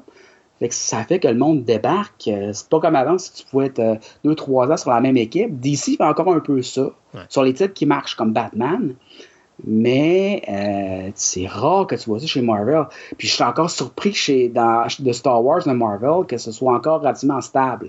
Mais je pense qu'ils ont mis une stabilité dans l'équipe de Star Wars parce que justement, ils n'ont pas le choix. Parce que les fans de Star Wars sont tellement critiques puis Très pointilleux exigeant. Ouais. très exigeant que si tu changes la moindre petite affaire, même si ça marche pas autant que tu le voudrais, tu as des chances que ça te pète d'en face complètement. On le voit que les ventes de, comme tu disais, avec les ventes de Star Wars, changeant le numéro, là, plein de monde sont débarqués parce que. Ah oui, puis moi, je le vois, tu sais, je le vois. Puis c'est dommage parce que la qualité est là.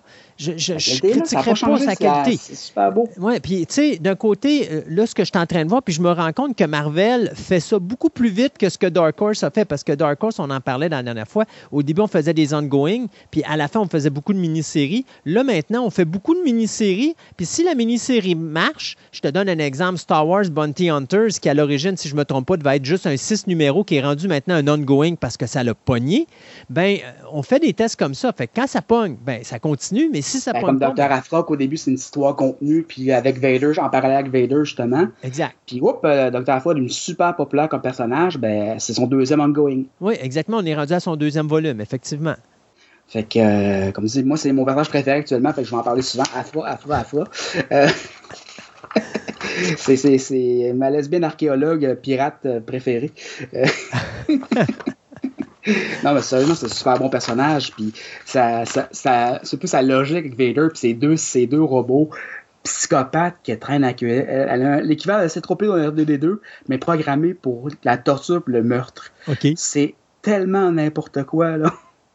Mais dans les séries, mettons, OK, bon, on parle, euh, on a parlé de Star Wars. Star Wars, comme tu disais, lui, il se passe entre chaque film de la première trilogie. Quand on dit la première trilogie, là, on se parle de celle de 77, 80, 83. Oui, on parle de l'original. Épisode 4, 5 et 6. ils, sont, pas encore, Marvel n'est pas encore allé jouer beaucoup dans le passé et dans le futur de Star Wars. Ils sont restés autour des films, sauf pour la nouvelle série qui va être un peu un, retour à Night of the Old Republic, mais ils appellent ça comment déjà? C'est quoi le nom de la série? C'est des High Republic, je crois. High Republic parce qu'ils veulent pas utiliser les, mêmes terminologies que, que Dark Horse. Euh, High Republic, qui sera après la première fois qu'ils vont commencer à se gâter un peu, mais c'est parce qu'on sait que la série télé ou animée, on sait pas trop sur quelle forme ça va être, mais Disney arrive avec une série pour Disney Plus de High Republic. OK. Fait que, euh, on sait que ça vient de là, mais on dirait que Marvel prend pas trop de chance à sortir des barèmes comme Dark Horse le faisait avant. Mais il faut dire que vu qu'il a recommencé à zéro en 2015, le canon Star Wars, mhm. au niveau de la littérature, ben, ils ont de la place en masse pour jouer entre les films. Exact. Surtout avec les trois nouveaux qui viennent leur donner un peu plus de matériel, un peu encore pour explorer. Puis, pour, puis les séries télé aussi, comme Mandalorian, qui vient expliquer des choses qui étaient mal expliquées un peu dans les dernières trilogies. Euh, ça revient un peu à ça, mais on, est encore un peu beaucoup, beaucoup autour des trois originaux parce que c'est ça qui vend, veut, veut pas. Au niveau de Darth Vader, comment ça fonctionne, les mini-séries? Parce que là, Darth Vader, on est rendu à trois volumes. Ouais, il y a eu Vader Down, qui était une, série, qui était une série aussi que, euh, on suivait Vader qui, était, qui s'était fait abattre euh, après euh, le premier film. En sortant de la, Star, son, son vaisseau s'écrase une planète, la rébellion le trouve, puis euh, où c'est que Vader sort la ligne, la, la, fameuse ligne que je vais traduire ici, où c'est que les, soldats rebelles disent Vous êtes entouré, Lord Vader, rendez-vous, dit Oui, je suis entouré par, des, par la peur et des gens morts. puis il les massacre tous, euh, jusqu'au dernier. Fait que euh, non, euh, ça, c'était une... Comme dit, Vader continue toujours. Mais la série Vader et la série Star Wars sont en parallèle. Dans le fond, on voit un peu ce que, avec Star Wars, que Luke, Léa et Anne font entre les films. Puis le bord Vader, c'est ce que Vader fait entre les films. Soit essayer de, de, essayer de pas trahir, parce que, ben oui, trahir, parce que dans le fond, la, mentalité du site, c'est que le, le lait doit dépasser le maître. Euh, pour la perpétuité de leur site. C'est Vader qui, euh, qui, essaie de, de, dépasser Palpatine et en même temps chercher Luke. Avec, euh, en, cherchant des gens plus ou moins louches comme Afra, Boba Fett et compagnie. Après ça, tu avais. Ben, ça, pas eu grand-chose. Hein. Après ça, tu avais Poe Dameron. Poe Dameron, ça, ça se passe bien sûr dans la nouvelle, tri la dernière trilogie. trilogie. il y a eu, ben, comme dit Chewbacca, qui a eu sa série. Il y a eu C3PO et RDD2. Il y a eu Solo, euh, qui, a duré un certain temps, qui était surtout relié au film, qui était dans le passé dans le solo. Mhm. Euh, il y a eu euh, bon, les, les, les, adaptations Jedi et compagnie.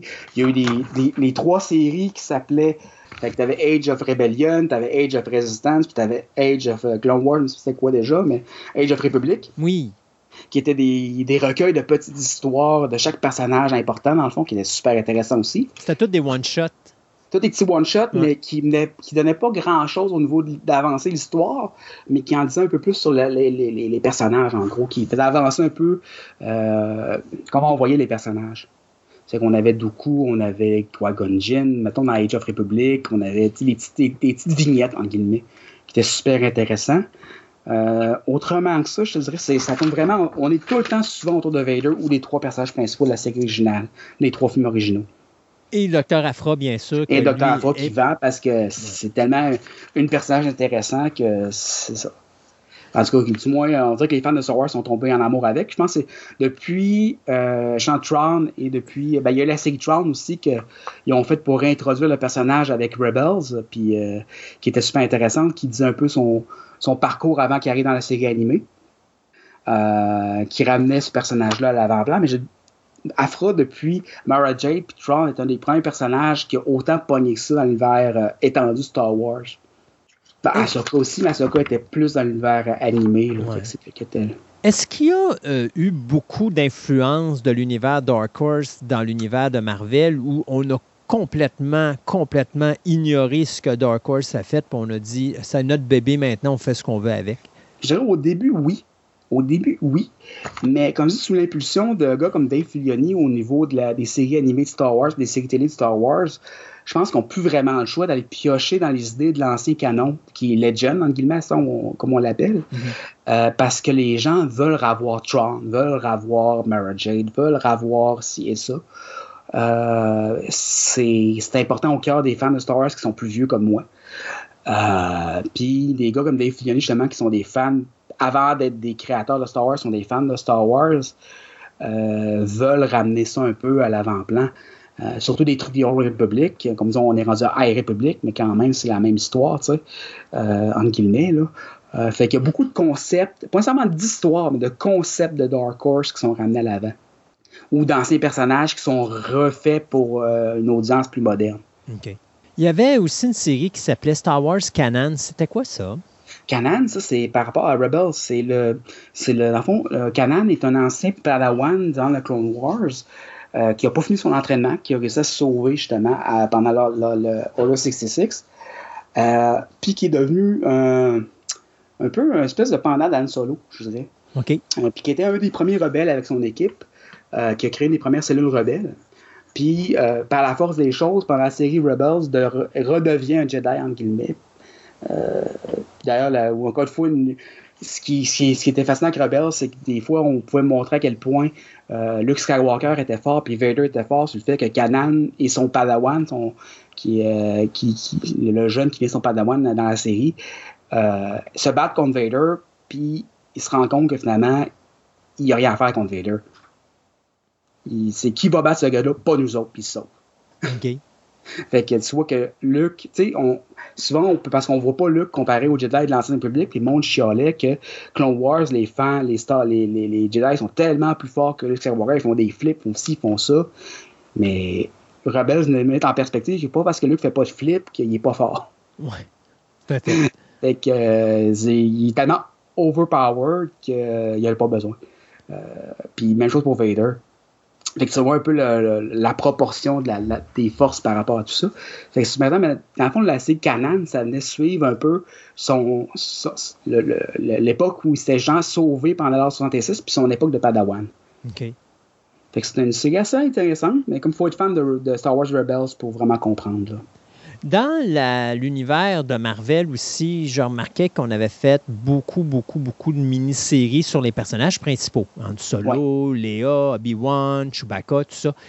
Y était-tu important, ces, euh, ces mini-séries-là? Est-ce que c'était quelque chose qui amenait quelque chose à l'univers ou c'était juste. ça, ça avançait pas vraiment l'univers dans le sens que ça fait avancer l'histoire pour les autres choses. Je pense que c'était plus des vignettes dans leur. Euh, je dis souvent le mot vignette ces temps-ci, mais c'est vraiment le cas, euh, dans leur personnalité plus que dans faire avancer l'histoire. OK. Euh, mais ça, c'était-tu des choses qui regardaient le passé des personnages ou ça se passait oui, plus encore? Le, Plus le passé ou des aventures qu'ils ont entre deux, euh, deux autres aventures, dans le fond. OK.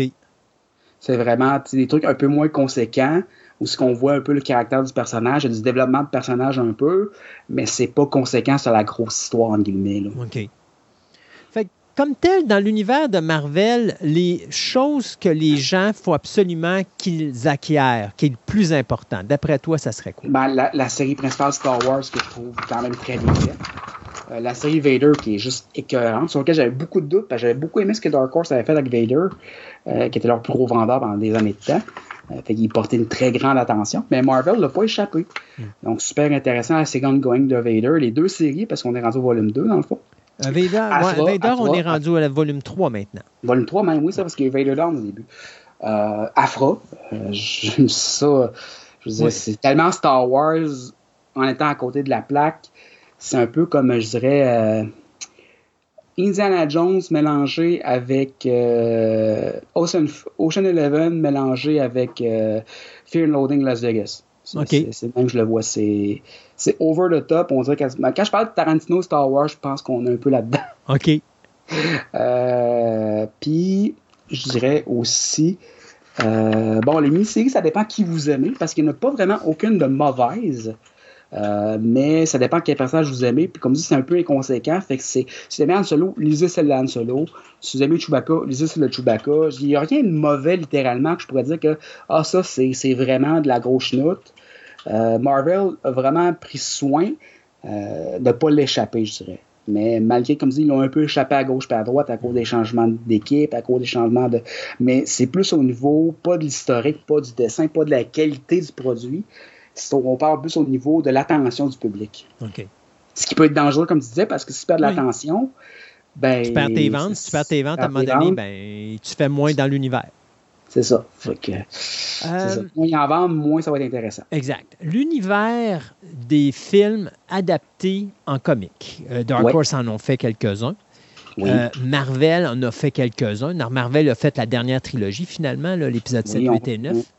Euh, Est-ce que c'est des choses qui sont le fun à regarder, à lire? euh, Ah, je dirais oui puis non. Il faut vraiment être fan fini, je dirais, parce que je vois pas les romans, les, les, les novelisations, en guillemets, si je vais encore sortir en anglicisme, excusez-moi, euh, sont plus intéressantes parce qu'on on peut voir ce qui se passe dans la tête des personnages au niveau des romans.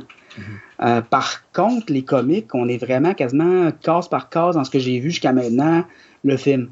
OK. Fait qu'à moins de vraiment être fanatique du film ou, tu sais, de, de, de triper Star Wars, d'être un complétitionniste, mais il faut vraiment, vraiment, vraiment. euh, Parce que moi, je Moi, je, intéressant. moi, je me rappelle à l'époque, quand, mettons, t'écoutes, aller voir Star Wars en 77, euh, avant d'avoir le film à télévision ou en cassette vidéo, Ah, tu les comics parce que t'avais pas le choix. tu n'avais pas le choix. Puis si tu lisais pas de roman, tu avais au moins ton comic pour te rappeler ce qui se passait puis dans l'histoire. Mais oui. ce qui était le fun du côté de Marvel, de mémoire, je prends juste l'épisode de 4, tu avais comme les séquences qui avaient été enlevées. Donc, euh, la, la conversation entre Luke et Biggs sur Tatooine avant que Biggs s'en aille justement Oui. à l'école pour euh, devenir un soldat euh, pour les rebelles.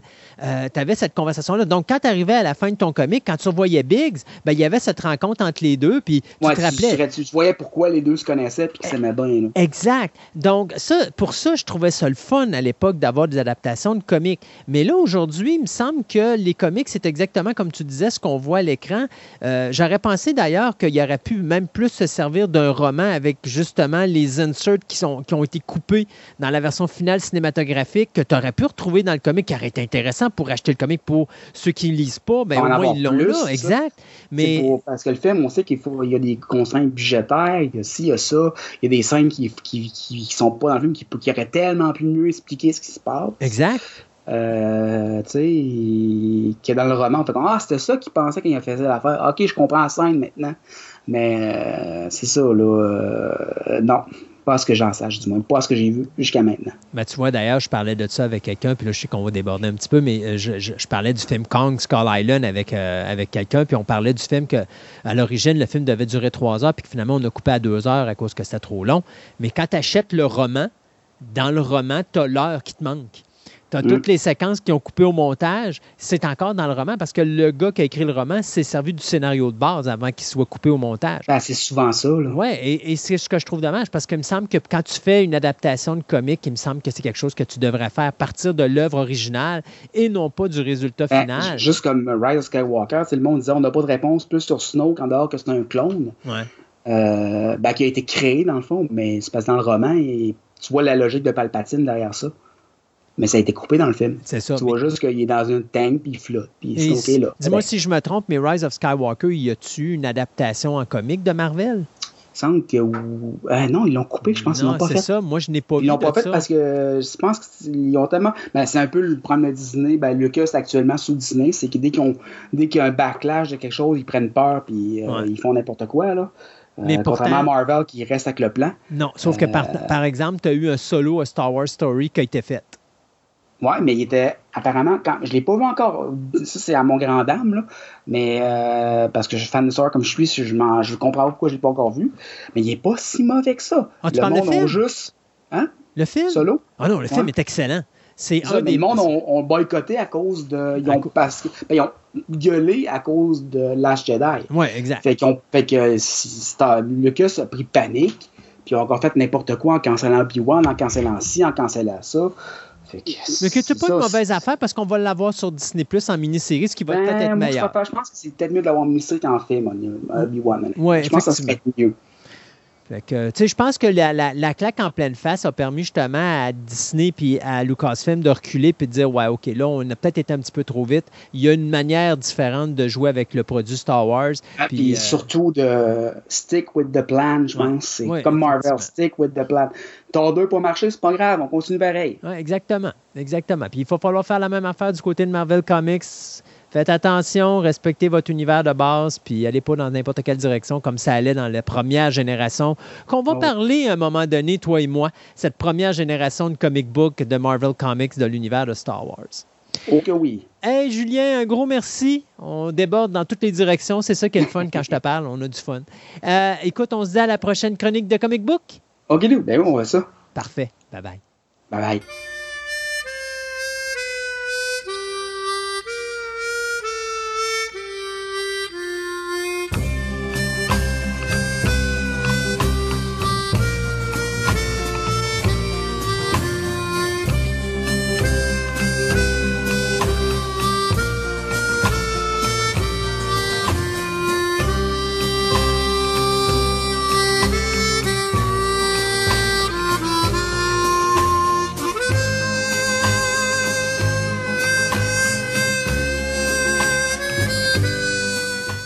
Prenait juste une femme pour me parler de vampirisme dans la chronique Ciné Nostalgie. Et donc, Marie-André a décidé de nous ramener dans le milieu et la fin des années 80 pour nous parler de probablement deux des films les plus marquants au niveau des films de vampires de cette époque-là. On va parler bien sûr de la comédie fantaisiste, si on peut appeler ça comme ça, euh, de Fright Night, ou Vampire, vous avez dit Vampire, qui avait été faite par le réalisateur Tom Holland en 1985, et bien sûr le film de Lost Boys, qui avait été fait par le directeur ou le réalisateur de, de vidéoclip Joel Schumacher, dans un de ses rares excellents films dans sa carrière, euh, Lost Boys, qui mettait une panoplie d'acteurs qui, à cette époque-là, n'étaient pas très connus. Marie-André, bonjour. Bonjour Christophe, Comment ça va? ça va bien toi? Ben, ça va très bien. Alors, vous devinerez que pour cette chronique, il est présentement 3 heures du matin. Euh, nous avons fait ça parce que bon, c'est les seuls moments où on peut euh, faire ça euh, sorti de nos cercueils. Mhm. Et donc, on a décidé de parler de nos passe-temps favoris, soit le vampirisme. Oui, Et donc, tu vas nous parler de quoi en premier? Fright Night ou Lost Boys? oui, je vais, je vais parler de Fright Night. Euh, la raison est simple, c'est que euh, Fright Night a été le premier film d'une longue série euh, de films similaires à cette époque-là, dans les années 80, euh, et qui a eu un succès énorme. Et c'est pour cette raison que les studios hollywoodiens se sont dit on veut d'autres films dans ce genre-là, dont The Lost Boys. Euh, et il y en a eu d'autres, mais qui ont connu le même succès, peu par contre. Et euh, Vampire, vous avez dit Vampire pour euh, la traduction française, qui est un classique des années 80. Et comme je te disais euh, plus tôt, c'est qu'étant donné que je vis ma, ma crise d'adolescence actuellement, je me suis dit, il faut absolument que je revoie ces films-là qui ont beaucoup marqué ma, ma jeunesse. Euh, parce que ce sont des films, oui, films d'horreur, mais très humoristiques. Et il y avait la, la- la facilité à cette époque-là. Donc, des films, euh, on, sent que les scénarios sont très simples, euh, mais qui, euh, somme toute, étaient très bien joués. Et l'époque où, mon Dieu, que de regrettable époque où euh, des, des adolescents de 16 ans étaient joués par des adultes de 30 ans. Fais, attention, Mais- si Mathieu nous écoute, il va bougonner parce que lui, il Ah non! n'aime pas ça. Ils n'aiment pas ça? Il aime pas ça. Lui, il aime mieux les films d'aujourd'hui où est-ce que les ados sont joués par des ados. Moi, j'ai beau dire, écoute, les ados, ils n'ont pas toute l'expérience de vie des adultes. Puis qu'on parle pas d'adultes. de- Mais remarque que, tu sais, quoi, si c'est spécial quand t'as fait Carrie avec quoi, 36 ans? Exactement. Bon, ben, tu sais, quand- Euh, ça prenait, quand on, on parlait justement de, voyons, de la maturité, de l'expérience de vie et tout, ça prenait quand même une certaine, euh, oui, expérience de vie pour interpréter, même si c'est- un ado de 16 ans, Ouais. mais pour faire le film, euh, ça prenait quand même quelqu'un qui qui qui a- qui a une certaine, euh, bon, un acteur qui a, qui a une, connaissance de, être capable de jouer même cette personne-là. Mais je regardais tous les films d'adolescents qu'il y a eu à l'époque et c'était tout le cas. Oui. Euh, des ados de 15 ans, 14 ans qui étaient interprétés par des acteurs qui avaient déjà plus de 20 ans. Euh, mais je trouvais qu'aujourd'hui, c'est drôle, ça passerait moins ou plus. Ça passe plus, effectivement. Ben, ça dépend. Je pense que ça dépend des comédiens et du, du visuel qu'ils vont, qu'ils vont montrer. Mais tu sais, imagine un Breakfast Club fait par des ados aujourd'hui. Ça n'a pas la même profondeur. C'est exactement, ça ne fonctionnerait pas. Non. Ça ne fonctionnerait pas. Et euh, à l'époque, euh, écoute, on n'était on même pas conscient de ça. Moi, je regardais ces films-là. Et pour moi, c'était des adolescents de 16 ans. Exact. Euh, donc, ça fonctionnait. Aujourd'hui, comme tu dis, oui, ça pourrait encore se faire, ça se fait encore, mais on dirait que ça passe moins bien. On le voit tout de suite. D'ailleurs, moi, je réécoutais ces films-là et je me dis, mon Dieu, juste la, on parlait justement ensemble de la scène où la, la copine de, Charlie euh, se retrouve dans un bar avec le vampire et danse avec lui et tout à coup, elle devient une femme. Ouais. Et c'est là qu'on voit que l'actrice n'a pas 16 ans. Mais tu as besoin d'une actrice comme ça pour être capable de faire un rôle aussi, euh, aussi osé, parce que pour 85, c'était quand même osé. C'était parle... très osé, oui, c'était très osé. Je me dis, mon Dieu, quand on y pense, écoute, la fille, elle a 16 ans. Mais la danse qu'elle fait avec lui, elle est très érotique, elle est très sensuelle. Euh, elle se dénude en partie et je me dis, mon Dieu, on ne verrait pas ça aujourd'hui. Non, pardon. Euh, pauvre Jerry Dandridge, il mangerait une sacrée raclée avec les, euh, féministes. on le traiterait de pédophile, pauvre petit.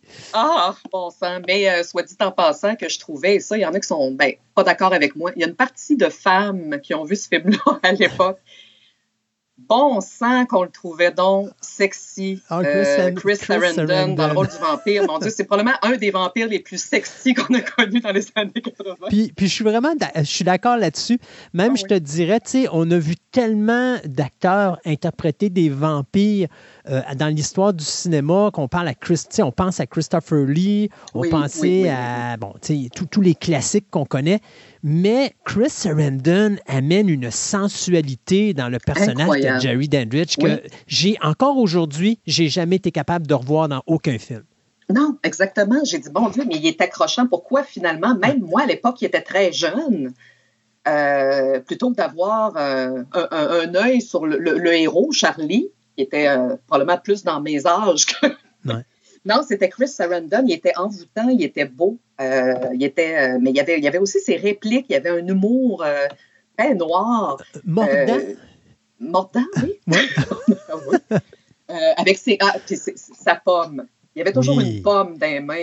Ça, ça c'est un caractère que j'ai adoré dans ce film-là, le vampire qui mange des pommes. Mais il faut le faire. Hein? Si tu te rappelles la pomme, là, je pense qu'il prenait les deux tiers avec une bouchée. Moi, j'ai jamais vu quelqu'un manger une pomme aussi rapidement. Mais euh, bref, il y avait, il y avait, il y avait toujours, il y avait ça. Euh, mais des films, quand je regarde Fright Night puis euh, The Lost Boys, avec des, acteurs qui ont été connus à cette époque-là, certains qu'on n'a jamais revus, mm. d'autres oui, d'autres plus tard, mais qui étaient très bien joués. Mais il faut dire quand même que Tom Holland, c'était tout de même celui qui nous a apporté Child's Play, hein, Chucky. Donc, sans lui, on n'aurait pas eu Chucky. Euh, ça, il l'a fait, lui, il l'a fait avant Chucky. Oui, il a fait Chucky avant. Non, je veux dire, ça, euh, c'est le Fright Night était fait avant Chucky, parce que Chucky était fait en 88. Ça, oui, c'est vrai, tu as raison, en 88, en 85, dans Fright Night. Et euh, Tom Holland, quand même, que j'ai apprécié comme réalisateur, mais que par la suite, j'ai l'impression qu'il y a eu un déclin. En tout cas, je peux me, tromper, mais quand j'ai écouté, même que je m'étais procuré une série, il avait tenté de faire une série télévisée à un moment, une série à sketch. Euh, je l'ai regardé une fois et j'ai dit, je ne vais jamais réécouter ça. Jamais. Euh, ça m'a surpris parce que, autant où je trouvais que la qualité de Child's Play et de Fright Night était excellente, qui était très bien, j'ai dit, il s'est produit un déclin dans sa carrière. Euh, pour raisons que je ne connais pas. Je ne sais pas si toi, tu aurais des indices. Il y, a des réalisateurs que, tu sais, parce que euh, normalement, soit que c'est des réalisateurs qui sont difficiles sur un plateau de tournage et puis à un moment donné, ben, ils sont tellement difficiles qu'on décide de donner des petits, des petits contrats, mais mm-hmm. pas des grosses choses. Ou encore, c'est un mauvais choix du réalisateur qui, quand il voit un scénario devant lui, se dit Waouh, OK, ça, ça devrait être bon. Puis finalement, pendant qu'il fait le film, ben, il n'est pas capable d'aller chercher, euh, d'aller chercher ce qu'il y a parce que ce qu'il y a devant lui n'est pas terrible. Euh, Mhm. Donc, il, il prend le premier du bord parce qu'il a besoin de l'argent ou il a besoin du travail. Parce que tu sais, tu regardes, The Thème, c'était pas terrible. Mhm. Tenor, c'est pas un des meilleurs basés sur Mais j'allais en parler parce que l'histoire de Tenor, moi, ça m'avait beaucoup déçu. Quoique le, le, le, le, le rôle principal, celui qui jouait le, le, personnage euh, principal, je le trouve très bon. Euh, mais l'histoire, le livre de Stephen King, moi, c'est une des histoires que j'ai adorées de lui. Ouais. Et je m'attendais vraiment à quelque chose de plus, vraiment. Là. Euh, le film m'a beaucoup déçu, finalement. Euh, c'était pas une question de comparaison avec le, le- le livre ou tout ça. J'ai trouvé que c'était facile, qu'il y avait des manques. parce que moi, en tout cas, je considère qu'il y aurait eu quelque chose à faire avec ça. Ouais. Mais bon, c'est, c'est- ça a donné ce que ça a donné. Mais c'est à partir de ce moment-là que j'ai comme constaté le, le- le- le- le petit déclin. Pourtant, c'est un réalisateur qui a, qui a fait des films cultes. Mais c'est pas juste un acteur, hein, parce que ben, je veux dire, c'est pas juste un réalisateur, il faut se rappeler que c'est un Mhm. acteur aussi, Tom Holland. Le réalisateur est un acteur, ça par contre, j'étais pas au courant. Parce que tu vois, moi je m'en rappelle parce que euh, il avait travaillé sur le film Psycho 2 au niveau de la Ah cinématographie. Oui, oui, oui. Et il joue le, pe- le personnage d'un policier dans, dans le Mhm. film. Mais oui, on, l'a vu apparaître dans quelques, dans quelques productions. Puis il a fait beaucoup de télévision aussi. OK, oui, c'est ça. Ben, là, il y y a ça, oui, effectivement. Euh, là, tu vois, j'étais pas, j'étais, ben, j'étais pas au courant. Là, tu me reparles de Psycho 2. Là, je m'en rappelle. Mais euh, effectivement, mais bon, bref, ça a été quand même à cette époque-là. Il a, il a apporté tout de même deux films qui ont marqué euh, ma jeunesse. Euh, et, et dans le type vampire, justement, de la mode des films de vampires des années 80 et 90. C'est sûr que là, on parle vraiment plus des comédies, des films plus, euh, plus, Plus léger, accessibles. Là, je parle pas d'entretien avec un vampire, parce qu'entretien avec un vampire se, se voulait plus sérieux. Ouais. Euh, mais dans le type comédie, bien réussi, avec un humour, moi, je dirais rafraîchissant. Je trouvais ça rafraîchissant. Moi, je pourrais me taper ça avant de me coucher le soir, il n'y a pas de problème. Ah oui, moi je vais encore me rappeler la, la séquence de la mère qui dit Viens, euh, viens, je vais te faire chauffer ton coco. Là. Ah, mon Dieu, oui, oui, oui, absolument. C'est tout pour démolir l'ado qui veut impressionner sa copine. C'est Oh oui, c'est ça. C'est magnifique. Mais la mère est excellente aussi. Euh, pour du synopsis, je pense que tout le monde a vu Vampire, vous avez dit Vampire, en tout cas à mon avis. Euh, mais c'est le, le- le- le film, justement, que je trouve euh, rafraîchissant, je dirais. Et euh, aussi de, pour, pour le jeu, mais aussi pour l'acteur qui interprétait le copain de Charlie, qui lui a disparu pendant un temps parce que j'ai, ben, j'ai découvert que finalement, il y avait eu une carrière de film adulte pendant plusieurs années et que je trouvais triste parce que je trouvais qu'il jouait extrêmement bien. Ouais. Et j'ai dit, c'est dommage qu'on ne lui ait pas donné plus de rôle, mais comme on parlait ensemble, il n'y avait peut-être pas le type euh, physique ou euh, au niveau de, de- En tout cas, bref, mais je trouvais Ben, tellement il que les pas capable. Moi, expressions... moi, pour moi, il n'était pas capable. Tu sais, moi, je me rappelle, il y a eu un rôle pr- euh, principal qui était Oui. euh, 976 Evil. Mhm. Puis, tu sais, je trouve qu'il n'y avait pas une prestance pour avoir un film sur ses épaules puis dire que c'était un leading man qui rapporterait de l'argent au box-office. Hum, il y a ça. Et, et je pense qu'il y, aurait été, euh, il y aurait été, euh, il y aurait eu une carrière de, de- de- d'acteur de soutien. Je pense que ça aurait fait une bonne job. Mais bon, il fallait qu'il s'amuse un petit peu dans sa carrière. Fait qu'il a décidé d'en choisir une plus divertissante, on va dire, et, Et, et payante. payante. et, et où Oui. est-ce qu'il peut être l'acteur principal sans problème? Dans les films adultes. Eh Ben voilà. Mais euh, c'est ça. Mais je trouvais ça dommage parce que quand j'ai revisionné le film, euh, je te parlais justement de la scène où euh, le vampire le coince dans une ruelle. Ouais. Et j'ai dit, mon Dieu, mais quelle scène- il joue la scène vraiment d'une manière extraordinaire. Je veux dire, Ouais. dans le sens de l'émotion, de le quand l'autre lui explique, parce qu'il il réussit à le. à- à l'attraper, à l'apprivoiser en lui disant Je comprends ta réalité, euh, t'es quelqu'un de différent, euh, t'as pas d'amis, les gens t'apprécient pas, tout ça. Et l'autre qui se met à pleurer, le- la face qu'il fait, j'ai dit Mon Dieu, il est donc bien prenant. Et je trouvais ça dommage, justement, pour. Moi, je, je suis convaincue que si peut-être on lui avait donné une chance, ou peut-être, comme je te dis, peut-être pas un rôle principal, mais je suis persuadée qu'on aurait pu plus le voir euh, au cinéma. Mm. Quoique je sais qu'il y a eu une carrière au théâtre. Et qui avait d'ailleurs euh, gagné un prix, je crois, pour une interprétation qu'il avait fait. Je n'ai pas pris de note là-dessus, malheureusement. Mais euh, non, ça a été un, un des, des, acteurs. Et, euh, ah, mon Dieu, il ne faut pas oublier un des, mon Dieu, de celui qui tient le film, Ben si oui. on veut, des Roddy McDowell. Inquiète pas, je t'aurais pas laissé finir Non, ce film-là sans parler de. sans en parler. Honnêtement, euh, Roddy McDowell est pour moi un de mes acteurs fétiches.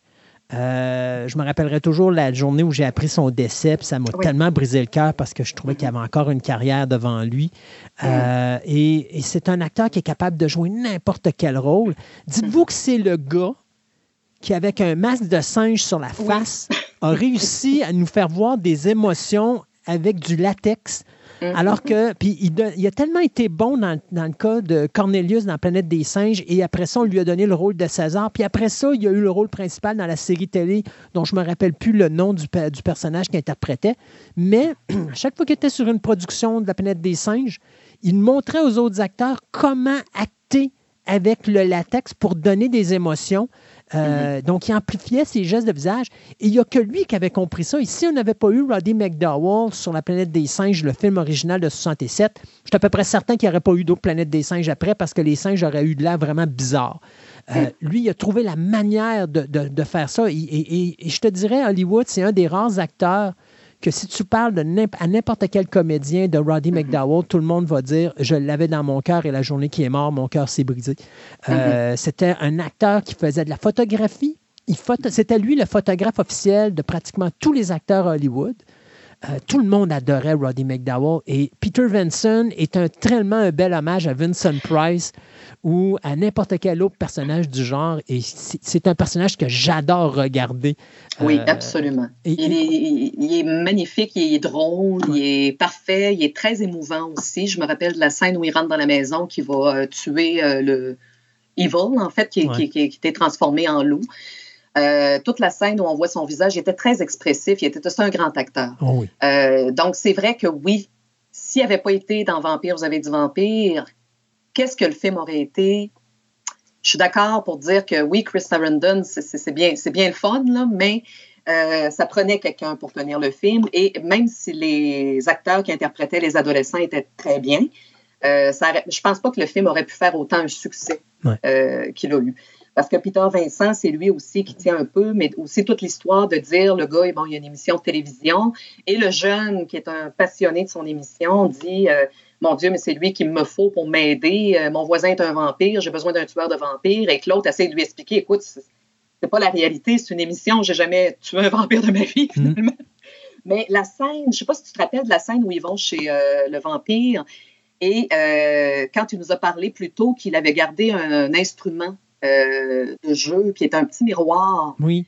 qui prend la peine d'apporter avec lui. La scène où, juste pour le plaisir, il va se tourner et ouvrir le, le- le miroir pour regarder s'il ne voit pas l'ombre du vampire et qu'il se réalise qu'il n'y en a pas et qu'il échappe le miroir à terre qui se brise. Moi, c'est la face de Roddy McDowell quand il se retourne qu'on lui demande est-ce qu'il y a quelque chose qui ne va pas? Mais j'avais j'ai trouvé tellement son jeu vraiment incroyable. En tout cas, moi, personnellement, je m'arrête sur des détails, mais je, je trouve tellement que non, c'était vraiment un acteur. C'est ce qui fait le charme de Fright Night, c'est tous ces petits détails-là Oui. que euh, dans les années, ben, tu sais, que on voit, tu, tu- tu regardes un film de vampire puis tu vas jamais voir ça.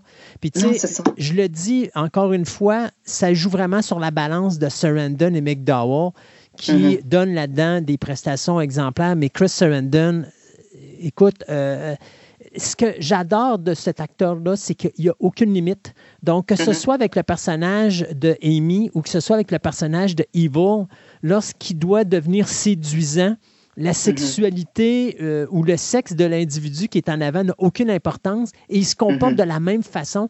Et Exactement. tu regardes ça. Sarandon jouer et il joue ce rôle-là avec tellement d'aisance Ouais. que Mhm. c'en est déconcertant parce que des fois, tu te dis, coudon, euh, Ben, c'est- c'est- Et c'est le charme de Sarandon parce que honnêtement, euh, Chris Sarandon, tu vas le revoir dans d'autres rôles par la suite ou même avant, mais je pense sincèrement que c'est le rôle de sa carrière, euh, Jerry Dandridge, parce que je ne l'ai jamais vu aussi remarquable et aussi imposant que ça, parce qu'il prend sa place sur l'écran. Exactement. Oh oui. Non, comme tu dis, c'est rien. Il donne vraiment l'impression que rien peut l'arrêter. Mm. Que, comme tu dis, il va réussir à séduire puis embarquer n'importe qui. Il y, a une prestance c'est incroyable. Tu as vraiment l'impression, puis c'est ça que j'aime de Surrender. Tu absolument, tu vas voir des vampires, c'est des êtres, euh, des, créatures euh, de sang, c'est des créatures violentes, c'est des créatures qui n'ont pas de style. Lui, il a un style, il est respectueux. Tu sais, quand il s'attaque à, Brewster, il va pas s'attaquer à Brewster parce qu'il est obligé de s'attaquer à Brewster. Il s'attaque à Brewster parce que Brewster ne le laisse pas tranquille. C'est exactement, parce que s'il lui avait fichu la paix, il lui donne la chance exactement. de le laisser tranquille. Écoute, oublie-moi, laisse-moi faire mes affaires, là je vais te laisser vivre, je vais, être un bon laisser voisin. ta mère tranquille, je vais encore, tu vas être un bon voisin. mais l'autre, effectivement, bon, naturellement, n'importe qui, je sais pas, mais moi, personnellement, j'apprendrais que mon, voisin est un vampire et tue des jeunes femmes. C'est sûr que je ferais quelque chose. En tout cas, pas sûr que je garderais ça comme voisin, mais bon. Ben, ça dépend. S'il est prêt à me donner un peu d'argent, moi, je suis pas contre, là. Non, c'est vrai, t'as raison. T'as bien raison. Mais euh, non, effectivement, il y avait tout ça. Donc, c'est pour ça que je trouvais que l'histoire était bien ficelée. Euh, que même s'il y en a qui disent Ah ouais, mais c'est pas une petite comédie amusante des années 80, tout ça, non, c'était bien fait, c'était bon, c'était intéressant. Contrairement à beaucoup de films actuellement qui sortent, que je vais t'avouer franchement que j'ai peine à les regarder jusqu'à la fin. Je m'ennuie euh, incroyablement. Donc, je me dis, je préfère revoir ces films-là qui m'ont vraiment amusé et qui m'amusent encore et que je vois d'une autre façon aujourd'hui qu'à l'époque. Et, comme tu dis, il y a toujours des petits détails que je vais découvrir, même si j'ai vu le film 100 fois. C'est le genre de film que je conseillais aux gens parce que je trouvais que c'était léger, euh, c'est amusant et c'est très simple. En fait, tu peux, tu peux faire visionner ça à des jeunes personnes aujourd'hui. De toute façon, avec tout ce qu'ils regardent, je me dis, mon Dieu, il n'y a plus rien de, de, stressant là-dedans. non, non, ben, ben, ben. mais tu vois, cette période, puis je n'ai déjà parlé dans une chronique, la période des années 80, euh, mm-hmm. la différence entre les gens de cette génération-là au niveau de la réalisation, puis les jeunes d'aujourd'hui, euh, c'est pas pour dénigrer le travail que les jeunes réalisateurs font aujourd'hui, parce qu'il y a des bons réalisateurs, mais à cette époque-là, tu n'avais pas d'argent, parce que je pense que Fright Night était fait pour quelque chose comme 5-6 millions de dollars, pas ah, plus. Euh, tu n'as pas d'argent, puis à cette époque-là, tu as MTV qui est là sur le marché, tu as la télé payante qui vient de sortir, euh, tu as les gens qui restent à la maison, euh, tu as beaucoup de compétition. Donc, il faut que tu trouves des manières intéressantes d'amener les gens au cinéma. Tu n'as pas mhm. beaucoup d'argent. Donc, au niveau des effets spéciaux, le numérique n'existe pas. Donc, tu dois te casser les méninges oui, pour te donner un visuel qui est crédible. Hein, mhm. également en ayant une histoire qui, bien qu'elle n'est pas nécessairement originale, va mhm. avoir un intérêt. Donc oui, euh, quand on regarde Fright Night, il faut se dire, OK, on a vu Explorers avant, on a probablement vu Gremlins avant, on a probablement vu mhm. Back to the Future avant. C'est tous des films qui sont exactement pareils dans la même génération où c'est plus humoristique que dramatique. Mais tu vas refaire ce film-là aujourd'hui, et un, on va utiliser le numérique à pleine capacité. Donc, vous avez manqué le bateau parce que déjà là, l'idée de l'originalité vient de prendre le bord au niveau du visuel. Puis mhm. après ça, ben, tu vas rendre ça sombre au lieu de garder un petit aspect euh, comédie euh, fantaisiste qui peut être intéressante. Ou si mhm. tu fais de la comédie fantaisiste, ben, aujourd'hui, on va tomber dans le groupe. Ça veut dire on va parler de sexe, on va parler de ça, on va parler de ça. Alors que là-dedans, c'est mhm. de l'humour, mais vraiment physique. Puis c'est également un humour subtil qui est un petit peu par moment tiré dans l'humour dans noir, mais qui clique et qui marche parce que les scénaristes savent très bien qu'ils n'ont pas une deuxième chance. S'ils se pètent la gueule, Mhm. Les gens ne vont pas aller voir le film, c'est fini. Euh, mhm. Donc, il faut que tu te battes contre ça. Aujourd'hui, tout est cuit dans le bec. Si ça ne marche pas, c'est pas grave. Il va être diffusé sur Netflix, il va être diffusé mhm. sur euh, Disney+. Il va être diffusé quelque part. Je vais aller chercher mon argent, puis bon, ça va être, ça va être réglé. À cette époque-là, ça ne marchait pas comme ça. Non, et ça ne marchait pas comme ça. Et c'est la raison pourquoi le cinéma des années 80 est si puissant. C'est justement parce qu'on n'a pas le choix. Il faut qu'on donne quelque chose qui va amener les gens au cinéma. Euh, aujourd'hui, on s'en fout parce que la majorité des gens sont à la maison puis écoutent ça sur streaming. Alors, on n'a plus ce conflit-là. Euh, on voit tranquillement pas vite les réalisateurs qui s'en vont sur le streaming. Mais c'est la raison pour laquelle un film comme Fright Night, mm-hmm. est important parce qu'un film comme ça, d'ailleurs, le remake est loin d'à côté, très ah, loin d'à côté. quand je te parlais de, peine à regarder, c'est oui, effectivement, j'ai quasiment crié au scandale. Ah. non, mais j'ai pas du tout, du tout, du tout embarqué. Euh, mais à, mon, à mon opinion, écoute, il faudrait que je revoie la liste des films qui ont été refaits. Mais euh, ça, ça a été pour moi un gros échec. Ouais. Ah oui, Mais comme je me, je, je me dis, ce type de film-là, moi, il y a toujours le conflit en disant il y a des choses qu'on ne touche pas. Ouais. Puis Fright Night de 85, moi, tant qu'à moi, tu ne touches pas à ça, tu laisses ça tel que c'est. Ouais. Euh, ça, ça- parce qu'il faut se remettre dans le contexte de l'époque, comme on dit, euh, avec les, les moyens qu'il y avait, avec le, le travail qu'il y a eu, avec le jeu, le, tout, tout ça, qui, qui, qui, à mon avis, actuellement, on ne peut pas reproduire ça et euh, d'apporter une autre, euh, une autre façon de voir le film, mais c'était pas, non, moi j'avais été très déçue, peut-être sauf pour l'apparition, je crois que Chris Sarandon fait une petite apparition dans le remake. Oui, effectivement. Il ça a fait une été des la victimes. seule. Oui, bon, ben c'est ça, mais ça a été la seule chose positive que j'ai trouvée à ce film-là. Ouais. Euh, j'ai pas, parce que même à l'époque aussi, il faut, faut considérer comme The Lost Boy, euh, Fright Night, les, les, les, les trames sonores, il y avait des groupes très populaires de l'époque et très forts encore aujourd'hui qui étaient là-dedans. Ouais. Et que oui, les gens disent Ouais, mais la musique de ça, ça a mal vieilli. Bon, mets-toi dans le contexte des Ouais. années 80, c'était ça qui était populaire dans les années 80, mais ces bands-là ne sont pas morts. Euh, ils existent encore, ça roule encore. Je dis. Il, y avait, un travail à tous les niveaux. Euh, et c'est un peu ce que je déplore aujourd'hui, je vais t'avouer, Christophe. C'est ce qui me fait un peu de peine quand je revois ce cinéma-là, ces films-là. Euh, je me dis, oui, je suis capable d'admettre qu'aujourd'hui, effectivement, si tu compares à ce qui se fait aujourd'hui, oui, c'est kitsch, ça a mal vieilli peut-être un peu sur certaines facettes, il y a, quelque chose qui est bon, mais non, il faut leur donner euh, ce qui, ce qui se c'est- pour moi, c'était des- des petits bijoux, c'était du bonbon pour moi. J'écoute régulièrement la trame sonore de Fright Night, le version Ah, mon 85. Dieu, oui. Je Oui, n'écoute oui, jamais la trame sonore du remake de 2012, je crois, non, c'est 2011. deux. Oui, ça, dans ce. Ouais. Alors, euh, tu sais, je pense que ça en dit long sur la musique. euh, puis de toute façon, Mhm. c'est la même affaire pour, pour Lost Boys. Euh, puis je pense qu'on va tomber sur Lost Boys. Euh, Lost Ah, Boys, oui, oui, musical, oui. c'est une beauté Très autant que le visuel de ce film-là. Écoute, juste la reprise de la pièce des Doors par Echo and the Bunnymen, qui est Ouais. excellente. Euh, Il y avait In Excess, qui à l'époque était très connu. Euh, on aime ou on n'aime pas In Excess, mais ça a été un, coup- un groupe qui a connu une popularité énorme. Euh, le- le- le- le- le- la trame sonore de ce film-là, pour moi, elle est, elle est intuable. Ouais.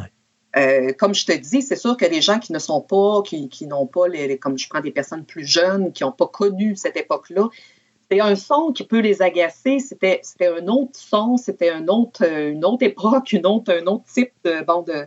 Mais pour moi, ces trames sonores-là sont indémodables. Donc, il y avait un travail énorme là-dessus. C'était, rien n'était laissé euh, de côté. Il y avait même, même au niveau du film, euh, de Lost Boys, euh, qui aussi était dans la, la, la, la, voyons, la levée des films de vampires, si on peut dire, parce qu'avec, comme j'expliquais, avec le, succès de Vampire, vous avez dit Vampire, les studios disent hey, on veut d'autres films comme ça, ça marche, ça va bon. Et The Lost Boys, qui est arrivé dans la même époque ou à peu près, et qui était euh, à peu près dans le même type, euh, comédie avec humour, euh, des scènes un peu troublantes aussi. Oui. Ben, il, est Et, plus, euh, il est plus graphique que Fright Night. Oui, effectivement, ça c'est vrai. Ça, c'est vrai. Euh, mais il y avait aussi l'humour encore de, de, de, de l'époque, l'humour euh, un peu naïf et euh, un petit peu, des fois, avec des blagues un peu noires. Je me rappelle du personnage principal. Au début, on- quand on n'a jamais vu le film, on ne sait pas que c'est le chef des vampires, dont la mère s'amourache, Max, qui finalement s'avère être le chef des vampires à la fin. Ouais. Qui était très bien interprété et tout. Euh, ça donne quand même place à certaines répliques. Je me rappelle du fameux dîner où les, euh, le, le- le- le jeune frère, avec sa gang de, voyons, les De chasseurs frères de vampires, Frog, ouais. les frères Frog sont là pour observer le monsieur en question parce qu'ils sont convaincus que c'est lui le chef des vampires. Et ça laisse quand même place à des scènes quand même assez comiques. Ouais. Euh, il y avait, il y avait ça, mais il y avait aussi la recherche justement du jeune frère, bon, des deux, des deux garçons. Le grand frère, l'adolescent, naturellement, qui est dans- en pleine crise d'adolescence, c'est que lui, bon, est obligé de déménager avec sa mère qui vient de divorcer, vont vivre chez le grand-père et que lui connaît pas euh, la nouvelle ville où il est, Santa Carla, hein, on va s'en rappeler, et euh, qui finalement rencontre des gangs de jeunes, essaye de, de, de, faire des amis, essaye de- bref, de, Samourache, je pense, une jeune fille qui, qui s'avère être euh, justement celle qui va aller capturer les gens. Autrement dit, c'est elle qui est en charge de ramener des nouvelles personnes pour, euh, soit les, les dévorer ou les vampiriser. Euh, et bref, c'est le jeune frère qui se rend compte que son, son grand frère n'a plus une attitude ou un comportement normal. Et avec l'aide des deux jeunes, euh, des frères Frog, dont, dont Corey Feldman était là-dedans, parce que lui il était partout et Noé à cette époque-là. Oui. Ben, tu sais, tu as Corey Haim et Corey Feldman qui étaient euh, les deux meilleurs amis au monde. Alors, c'est Ah sûr oui, que oui, oui, Corey Haim était là, Feldman n'était pas loin. Feldman était là. Fait que, bref, c'est ça. Mais, mais on apprécie toujours de voir Corey Feldman. De toute façon, Ouais. euh, moi, moi c'est comme. Mais c'était c'était rendu un running gag. Il était vraiment partout. Oui. Il y avait toujours un petit rôle dans Gremlins, dans le, le- le film avec euh, Tom Hanks, c'était les, euh, les voisins. euh, Ah oui, de ban- les banlieusards. oui, les banlieusards. Il The était là. Bon, il était là, me semble. oui. Mais il était partout, Corey Feldman. C'était pas compliqué, mais lui, il a eu vraiment une carrière d'enfant vedette. Et puis, je pense que ça s'est un peu dégradé à l'adolescence. Ben, malheureusement, Si je peux et, dire, et ou à l'âge Feldman, adulte. et Feldman et Aim ont eu des problèmes d'abus sexuels. euh, Oui, malheureux, oui. mal- tu sais, c'est des jeunes, Mhm. ils étaient sur des studios d'Hollywood, puis bon, euh, c'était pas une époque où c'était très protégé, alors les deux y ont écopé. Malheureusement, Mhm. Corey Haim s'est suicidé mort. parce ça. que lui, il n'était pas capable de supporter ça. Feldman a Mhm. réussi, lui, à répliquer puis à créer quelque chose. Moi, j'ai beaucoup de respect pour Carrie Feldman parce que Oui. Euh, partir de, de, de- ben, de son premier rôle, si je ne me trompe pas, c'est lui qui a tué Jason Voorhees. Dans le quatrième. C'est ça. Donc, Oui. euh, puis tu sais, il s'est bâti une carrière. Euh, il a été dans les Goonies, il a été dans plein de choses. Il a disparu de la map à un moment Mhm. où il fallait qu'il vive euh, ses problèmes personnels pour se sortir de cette histoire d'abus sexuel. Et Mhm. il est revenu extrêmement fort et il Mhm. est revenu avec ses règles à lui et non pas les Mhm. règles des autres. Et donc, il fait ce qu'il a envie de faire. Il est musicien maintenant. Oui, oui, oui, exact. Euh, Oui, j'ai même un disque de lui. Exact. non, c'est vrai. Puis il est très populaire, euh, très populaire. Moi, Mhm. j'ai vu des vidéoclips euh, de, de- de concerts qu'il donnait sur YouTube. Vous pouvez aller euh, voir ça sur YouTube, là, sont Mhm. là. Puis les gens tripent Corey Feldman, ils tripent sur son groupe et c'est un très bon chanteur. Un très, très bon chanteur. Vraiment surprenant, je ne m'attendais pas à ça de lui. là. Surtout pas avec la voix que tu sais que tu es habitué de l'entendre dans ses films. là. Tu Oui, penses qu'il y a une oui. voix qui est énervante, mais, Mais non, il a, il a- il a- vieilli aussi. Ouais. C'est ça que les gens, parce que, tu sais, on l'a vu en bas âge jusqu'à l'adolescence, interpréter des rôles au cinéma. Ouais. Puis à un, moment, à un moment, il est disparu de la carte pour revenir plus tard. Alors oui, il a vieilli, c'est rendu un homme. C'est plus le jeune garçon qu'on voyait dans les films des années 80. là. Puis quand tu dis qu'il est quasiment de mon âge, il a 51 ans. Ah oui, absolument. C'est fou. C'est fou comme le temps passe vite. Oui, effectivement. C'est vrai. Mais euh, effectivement, j'ai, oui, effectivement, un respect. Euh, ben, je crois, écoute, là, là j'ai, pas, parce que je savais de Lost Boy, il y a eu deux suites à ce film-là. Je crois que dans la deuxième suite, Corey Feldman revient parce que je crois que c'est l'histoire des frères Frog. Ben, si je ne me trompe pas, il est là dans les trois films parce que c'est vraiment les frères Frog qui maintiennent la, la saga. Euh, parce que Mhm. tous les personnages des, euh, des- du premier film ne reviennent pas. Ça fait que c'est juste les frères Non. Frogs qui sont là. Alors, moi, je c'est pense ce que je me rappelle. c'est ça. De mémoire, C'est je pense qu'il est là dans les trois films. OK. Moi, dans le deuxième, parce que je l'avais vu, ça fait très long, ça fait longtemps, à l'époque qu'il avait sorti, je savais qu'il était là. Mhm. Euh, le troisième, je ne l'ai pas vu. Euh, moi, ça s'est arrêté pas mal au deuxième. Là. Bon, euh, je dis pas que le, le- le concept n'était pas intéressant, parce que je sais que The Lost Boy, en fait, après le succès du film, je sais qu'il y a eu des bandes dessinées, euh, des comics. Euh, mais là, je veux pas me, me mêler. Si les comics sont venus à cause du film ou s'ils étaient là avant, là, je pourrais pas dire exactement, mais qui parlait des frères Frog, parce que dans le film, ils tiennent une boutique de, de comics. Ouais. Euh, donc, c'est ça. Et ils ont essayé de poursuivre l'histoire avec ce, ce concept-là, des, des frères, de la boutique de comics, en tout cas, bref. Moi, j'ai plus ou moins aimé. Euh, j'ai vu le deuxième. Le troisième, quand j'ai su, j'ai dit, oh mon Dieu, non, fait que je ne l'ai pas vu. Je Non, c'était fait, que- fait directement pour DVD, donc c'est pas le même calibre que le film original, Mhm. euh, où est-ce que là, c'est pour le grand écran, là, puis tu as plus d'argent que tu peux avoir pour que de faire des films pour le, le DVD, là, parce que c'est sûr Ouais, que le marché est moindre. Mhm. Mais euh, ce, que, ce, que, ce, que, ce que je tenais à préciser, qui est peut-être pas, ben, peut-être pas important, c'est que à l'origine de Lost Boy, c'est pas Joel Schumacher qui devait le réaliser. OK. Et ça m'a surpris de savoir parce que c'est euh, euh, Richard Donner qui avait trouvé l'idée, en fait, qui avait apporté le concept. On lui a demandé s'il voulait le réaliser. Il dit non, écoute, il était sur l'arme fatale. euh, Je me rappelle plus le combienième. Il a dit j'ai pas le temps, tout ça. Et c'est à Mary Lambert qui avait demandé de réaliser le film. OK. Il avait fait Pet Cemetery. Ouais, ben, je, suis euh, content qu'on l'a- je suis content qu'elle n'ait pas fait Lost Boys. Ben, ça n'aurait vraiment pas donné, pas du tout effectivement. Pas du tout. Et j'avais dit, ah oui, OK. Euh, et finalement, c'est ça, c'est qu'il y avait eu des, euh, des divergences artistiques sur le plateau, puis elle, a- elle est partie. Donc, c'est Joël Schumacher qui a repris le, le, le- le film. Mais comme tu disais, moi, Joël Schumacher, je pense que de toute sa carrière, euh, effectivement, c'est probablement son meilleur film. Ah oui. Définitivement. Ouais. Pas que j'aime pas son style, pas que j'aime pas. Bon, il y, a- il y a quand même. Parce que avec Batman, on a beau dire, c'est avec toi, je crois que j'en parlais, ou j'en ai reparlé avec un ami qui est un fan de Batman. Et j'ai dit, c'était pas en soi le, le concept du Batman euh, bonbon, trop coloré, surjoué, avec bon. Mais j'ai dit, ouais, mais finalement, ça rappelle pas mal la série avec Adam West. Oui, là, on parle des. euh, oui, oui, oui, oui, effectivement. Moi, je Batman pense que et c'est ça, Robin. parce là, que- ouais. Il y avait beaucoup, beaucoup critiqué son Batman. Mais en réalité, moi, je ne Euh. mettrais pas tout sur sa, sa faute à Joel Schumacher parce que Mhm. quand il est arrivé sur Batman Forever, il faut s'entendre que là, on venait de mettre à la porte Tim Burton parce qu'on voulait avoir quelque chose de beaucoup plus axé sur les jeunes. Alors, lui, Mhm. s'est fait donner une job, puis il l'a- fait adéquatement tant qu'à moi parce que Batman Forever, on dira ce qu'on voudra. Mhm. Euh, visuellement, il est quand même intéressant à regarder. Oui, c'est intéressant. C'est ça. C'est ça. J'ai- pas. c'est- pas le problème, n'est pas le visuel, c'est pas le. Mais je pense que les gens l'avaient mal accueilli en disant, euh, bon Dieu, j'étais pas, c'était surjoué, surcoloré, sur tout. Ben, j'ai dit, si tu regardes la vieille série avec Adam West, c'était ça. Mm. Des, des, des, des stepettes de danse qui n'avaient puis pas lieu d'être à n'importe quel moment, les cadrages tout de travers, la- les couleurs, euh, les costumes, tout, tout était surfait là-dedans. Mm. Donc, je me suis dit, finalement, ben, il a repris le concept de cette époque-là. Exact. Fait que j'ai- j'ai pas à, à- à dire de mal en soi de ce film-là, mais c'est sûr que quand tu as vu, moi je pense que les gens qui avaient vu le Batman de Burton avec Michael Keaton, Ça a changé la donne. quand ils ont vu celui de Schumacher arriver, là on n'était plus pas en tout dans le même registre. Non.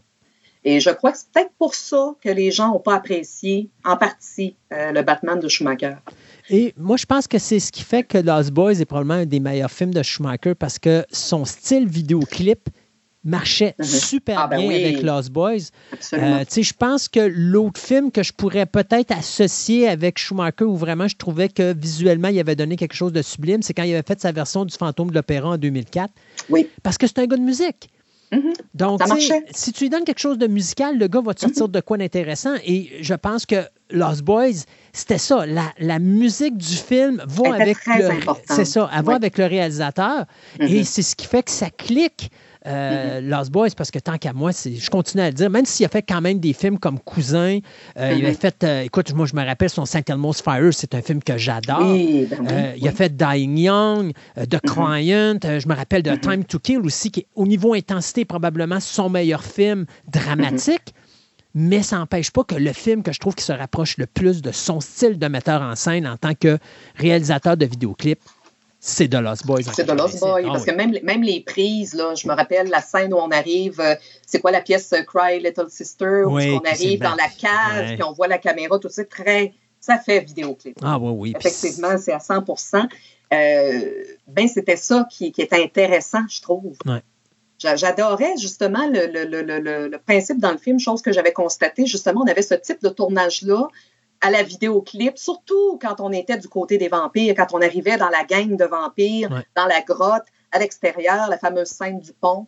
Euh, chose qu'on avait moins quand on se retrouvait euh, avec les jeunes, avec le frère, avec la- les frères Frog, euh, quand on se retrouvait chez le grand-père, avec la mère et tout. Euh, et, et on dirait que c'est c'est ça qui faisait comme la cassure entre. Euh, là, on se retrouve dans quelque chose de sérieux, de dramatique, de, de bon, de dire, là, on est avec des vampires, méchants vampires, et dans le, le- le côté humoristique, à mon avis. Je peux me tromper, là, mais j'avais comme, en tout cas, pour moi, je trouvais que ça faisait, ça venait comme briser le, le, le, le, le, le- voyons, ça faisait, ça faisait le- la, la séparation, Ouais. finalement, entre les deux. Euh, parce que du moment qu'on se retrouvait avec le petit frère puis avec les frères Frog, là, on tombait dans l'humour. Ouais. On tombait, c'était toujours comique, c'était toujours drôle, c'était toujours cocasse, c'était toujours bon. Mais quand on se retrouvait avec le grand frère, puis que lui qui, ça qui s'intègre et qui se, qui se transforme en vampire, là, c'était plus sérieux. Ouais, C'était ouais, sombre. c'était sombre, voilà. C'est le mot que. bon. Mais écoute, regarde l'interprétation. On a Jason Patrick dans la distribution. On ah, a mais il est bon. Kiefer Sutherland est juste Oui. sublime là-dedans. Oui. oui. Jamie Gertz qui faisait ses débuts, si je me trompe pas. Mhm. Euh, Barnard Hughes, euh, quand grand-papa, il est adorable. Ah, mais, ah, mais mon Dieu, mais le grand-père, Ouais. tellement important. Quand tu n'as pas vu le film, le personnage est tellement important. Ah oui. Puis l'acteur est sublime parce que tu le vois, puis Oui, c'est comme, regarde, laissez-moi tranquille, je vais faire mes petites affaires, puis exactement. tu te dis, il n'y a pas n'importe... Puis à la fin, c'est lui Ah, qui sauve lui la qui arrive. c'est ça. Mais la fameuse phrase, écoute, la phrase qui dit, qui met fin au film, et ça, je trouve que c'est une fin.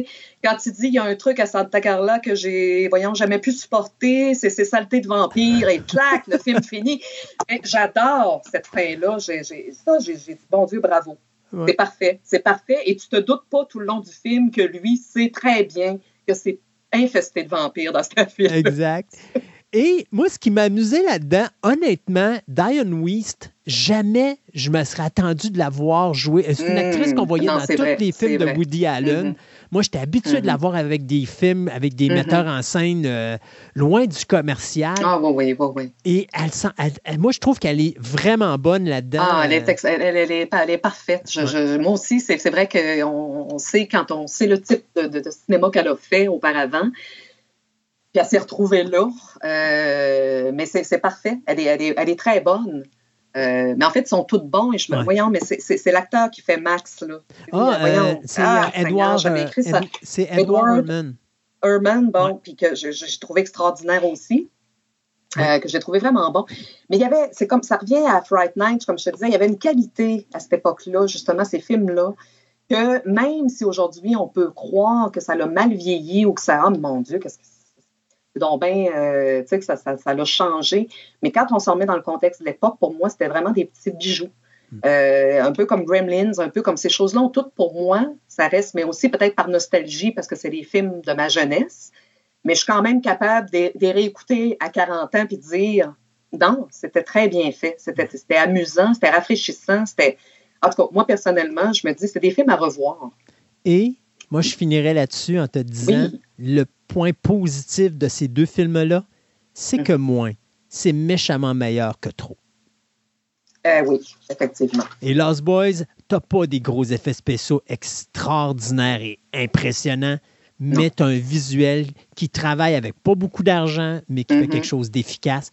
Et même Mhm. chose avec Fright Night. Même quand à la fin, ça déborde avec des effets visuels que par moment, tu dis, ouf, OK, ça fait dur. Mhm. Mais pour le reste, ça nous prend juste un Chris Sarandon et un... euh, Jason Patrick. Jason, voyons, non. euh, J'allais dire un Chris Sarandon et un euh, Roddy McDowell. ah oui, McDowell pour faire le film. pour faire un film d'un bar. Et de l'autre, c'est vraiment le visuel de Schumacher et l'interprétation de jeunes acteurs qui commencent leur carrière et qui vont devenir des grandes stars par la suite d'Hollywood. Euh, Donc, tu sais, tu as un beau mélange avec ces deux films-là de ce qu'était le cinéma des vampires des années 80. Oui, absolument. Je suis d'accord. Merci beaucoup, Marie-André. C'était Ça fait plaisir, Christophe. Ben Alors, oui. on- écoute, sachant que tu es une personne très renfermée, je suis à peu près sûr que tu vas nous amener dans quelque chose de glauque la prochaine fois qu'on va se parler. Je sais pas oui, pourquoi. J'ai comme un Un feeling. pressentiment. Moi, tu me pardonnes, je vais aller starter mon système de son, mettre Cry Little Sister pour essayer Oui. d'amener de la bouffe à ma résidence avant que le soleil se lève. Bon, ben parfait. Alors, bonne chasse. Merci beaucoup. Avec on dit à la prochaine. Bye À la bye. prochaine. Bye.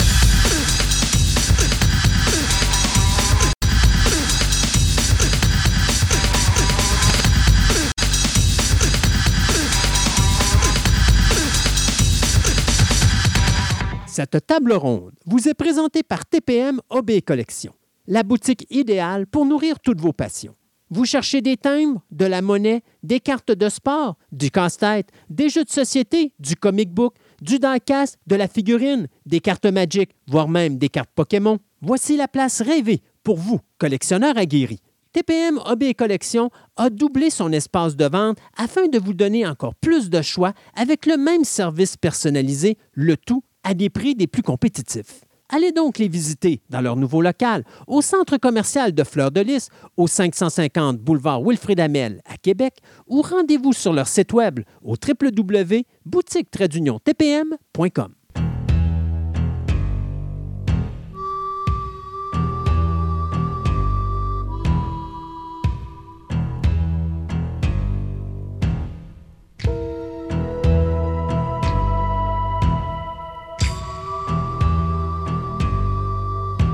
Du côté des renouvellements et des cancellations, la série Blacklist va finalement cesser après sa dixième saison sur NBC. J'avais prévu ça l'année passée. Disney Plus vient d'annuler les séries Big Shot et The Mighty Ducks Game Changers après deux saisons chacune. La série Succession qui est présentée sur HBO va s'arrêter à la fin de la présente saison, soit la quatrième.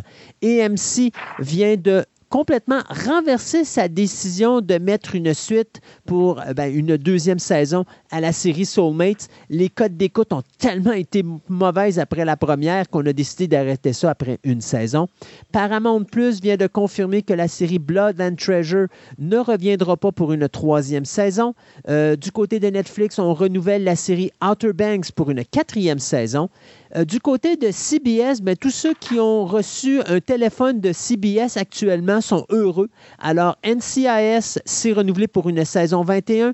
NCIS Hawaii va être renouvelé pour une saison 3. CSI Vegas va être de retour pour une troisième saison, ainsi que Fire Country, Equalizer, FBI, FBI International, FBI Most Wanted, Young Sheldons, euh, Ghost, euh, The Neighborhood, euh, tout ça, c'est renouvelé sur CBS. Du côté d'HBO Max, on cancelle la série South Side après euh, trois saisons. Du côté de Amazon Prime, on vient de renouveler The Rig pour une saison 2. Du côté de Peacock, on vient de renouveler la série Poker Face pour une deuxième saison. Et malgré le fait que tout le monde chiale sur ce show-là, que les critiques sont extrêmement mauvaises, ben les critiques, euh, pas les critiques, mais les codes d'écoute sont assez élevés pour dire qu'HBO Mac a demandé à ce qu'on travaille sur la deuxième saison de Velma. Ça ne confirme pas que la série d'animation est renouvelée pour une deuxième saison. Ça fait juste confirmer qu'HBO Max fait travailler du monde, peut-être pour pas grand-chose, mais c'est pas grave. Du côté de la saison 2 de House of the Dragon, ben, si vous espériez avoir ça cette année, oubliez ça, ça ne reviendra pas avant l'été de l'année prochaine, soit en 2024. Et du côté Disney Plus, tantôt on vous en parlait, là, qu'on a mis le pied sur le break, bien écoutez ça, il y avait cinq saisons qui devaient sortir cette ben, Il y avait cinq séries qui devaient sortir euh, cette année sur Disney Plus. Il y avait Secret Invasion, la saison 2 de Loki, la série de Ironheart, euh, Agatha Coven of Chaos et la série, la saison 2 de What If. Bien, au moment où on se parle, il n'y aura que deux séries qui vont passer en 2023, soit Secret, Invasion avec Samuel L. Jackson et la saison 2 de Loki. Même si Aaron Hart et Agatha sont déjà filmés, on va reporter ça en 2024. Euh, rapidement, Welcome to Derry. Ça, c'est une nouvelle qui me surprend alors que HBO Max et Warner nous avaient annoncé qu'elle allait avoir la série Welcome to Derry. Ben là, on vient de confirmer qu'on accepte que la série soit diffusée. Bravo les boys. Donc, HBO Max va diffuser cette série qui va être bien sûr inspirée des deux films qu'on a eus, les deux remakes en 2017 et en 2019. C'est toujours le réalisateur Andy Muschietti qui va être à la réalisation et à la production de cette série-là. Il ne va pas tout faire, mais il va en faire une grosse majorité. Il va terminer son, travail sur le film de The Flash et après ça, il va se concentrer sur Welcome to Derry, qui va nous montrer bien sûr les origines de Pennywise. Restera à voir, par exemple, si l'acteur Bill Skarsgård sera de retour pour le rôle. Steven Spielberg, qui avait déjà repris un projet de euh, Stanley Kubrick, soit bien sûr le film de 2001 AI, bien va refaire la même chose, mais cette fois-ci, il va reprendre un scénario que MGM avait mis au vidange dans les années 60, si je ne me trompe pas, parce qu'on trouvait que c'était trop cher à produire. Eh bien, euh, c'est le projet de film Napoléon de Stanley Kubrick, sauf que Spielberg va euh, s'associer avec HBO pour faire une mini-série de sept épisodes sur, bien sûr, la vie de Napoléon, de son enfance jusqu'à son décès. Donc, pas de date prévue encore pour le moment, mais ce qu'on sait, c'est que le projet est présentement en écriture. Starsky et Hutch, eh bien, 50 ans après la diffusion de la série policière, eh bien, ça va revenir sur les ondes de Fox, sauf que Starsky et Hutch ne seront pas des hommes, mais seront bien sûr Sacha Starsky et Nicole Hutchinson. Donc, on va virer ça de l'autre bord et ça sera encore là deux euh, policières. Moi, personnellement, j'étais un petit peu tanné de tout ça. C'est des affaires qu'on a vues à multiples euh, reprises, de prendre un casting masculin, de le transférer en féminin. Je vois pas l'utilité, mais en tout cas, la série originale était sur ABC entre 75 et 79. Euh, on avait fait un film en 2004 qui était réalisé par Todd Phillips, le gars qui nous a donné le Joker et qui mettait en vedette Ben Stiller et Owen fait, euh, Owen Wilson, pardon, et ça faisait pitié comme film. Mais bon, Euh, on va refaire une version féminine de Starsky et Hutch. On verra ce que ça donnera. Euh, rapidement, deux dernières petites nouvelles. How to Train a Dragon. Eh bien, DreamWorks vient d'annoncer que non seulement on ne fait plus de films d'animation, mais maintenant on va faire un remake avec de véritables personnages. C'est Dean DeBlois Oh. qui avait fait, bien sûr fait la réalisation des premiers, deuxième et troisième films de la trilogie des How to, euh, How to Make a Dragon, qui va s'occuper de la How to réalisation. How to Train, pardon, a Dragon. C'est lui qui va s'occuper de l'écriture, de la production et de la réalisation du film. Ses débuts euh, en dehors du film d'animation. Universal a déjà annoncé la date du 14 mars 2025. Pour la sortie du film, on sait que Mark Platt, qui a euh, produit les films Bridges of Spies et La La Land, va coproduire le film en question.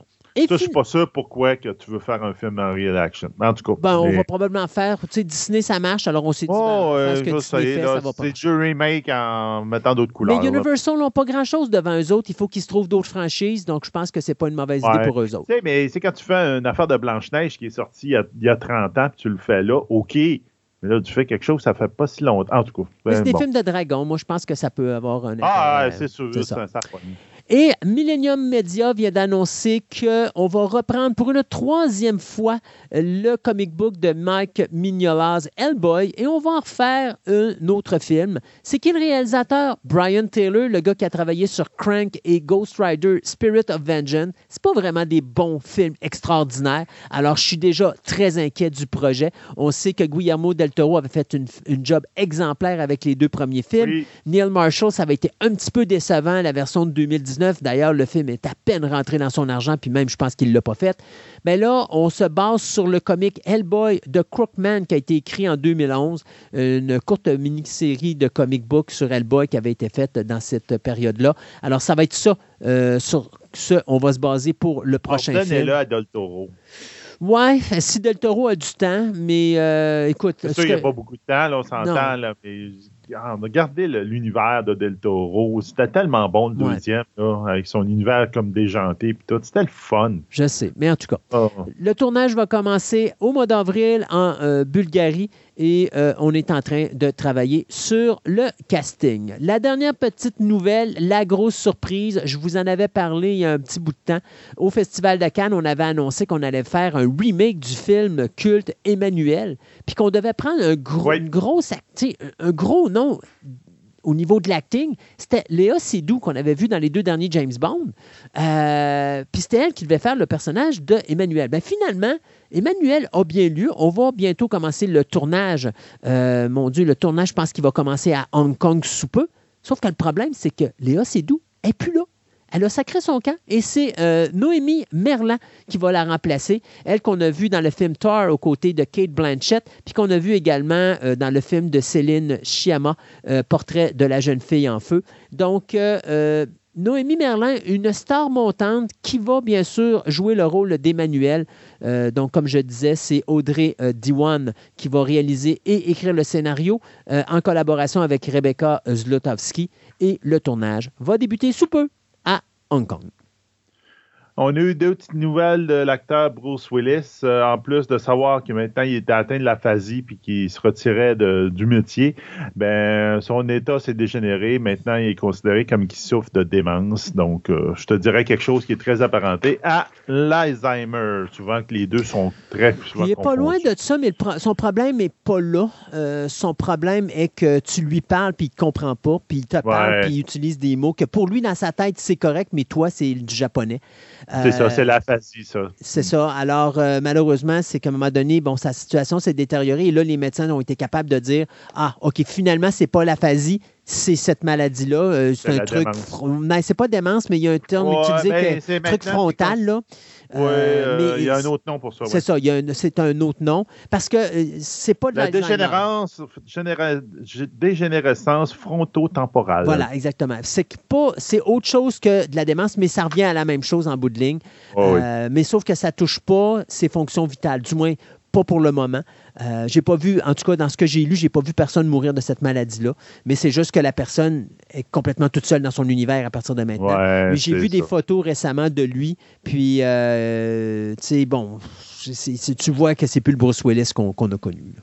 Non, c'est- Hey, pour ceux qui se rappelaient de Disney Plus de Hank Eyes, la série, bien, on avait un musical à C'est l'intérieur. qui Hawkeye en passant. Hank, ah, excuse- Hank Eyes, excusez. Hawkeye. Euh, qui, euh, il y avait un musical sur les Avengers. Oui. Donc, on voyait comme un joke. Ben, finalement, ben, à Disney California Adventure, il va y avoir le fameux musical Oh, qui va être par un temps limité. Il va être mis là. Donc, vous allez pouvoir voir dans nos, nos personnages danser et euh, être ridicules euh, par eux-mêmes.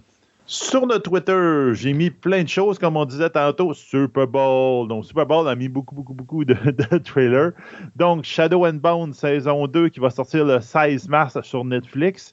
Donc, euh, on va voir euh, la suite de cette histoire-là, qui est un peu une histoire fantastique. Je te dirais un univers un peu à l'Avatar, où euh, il y a comme des magiciens qui ont des pouvoirs spéciaux.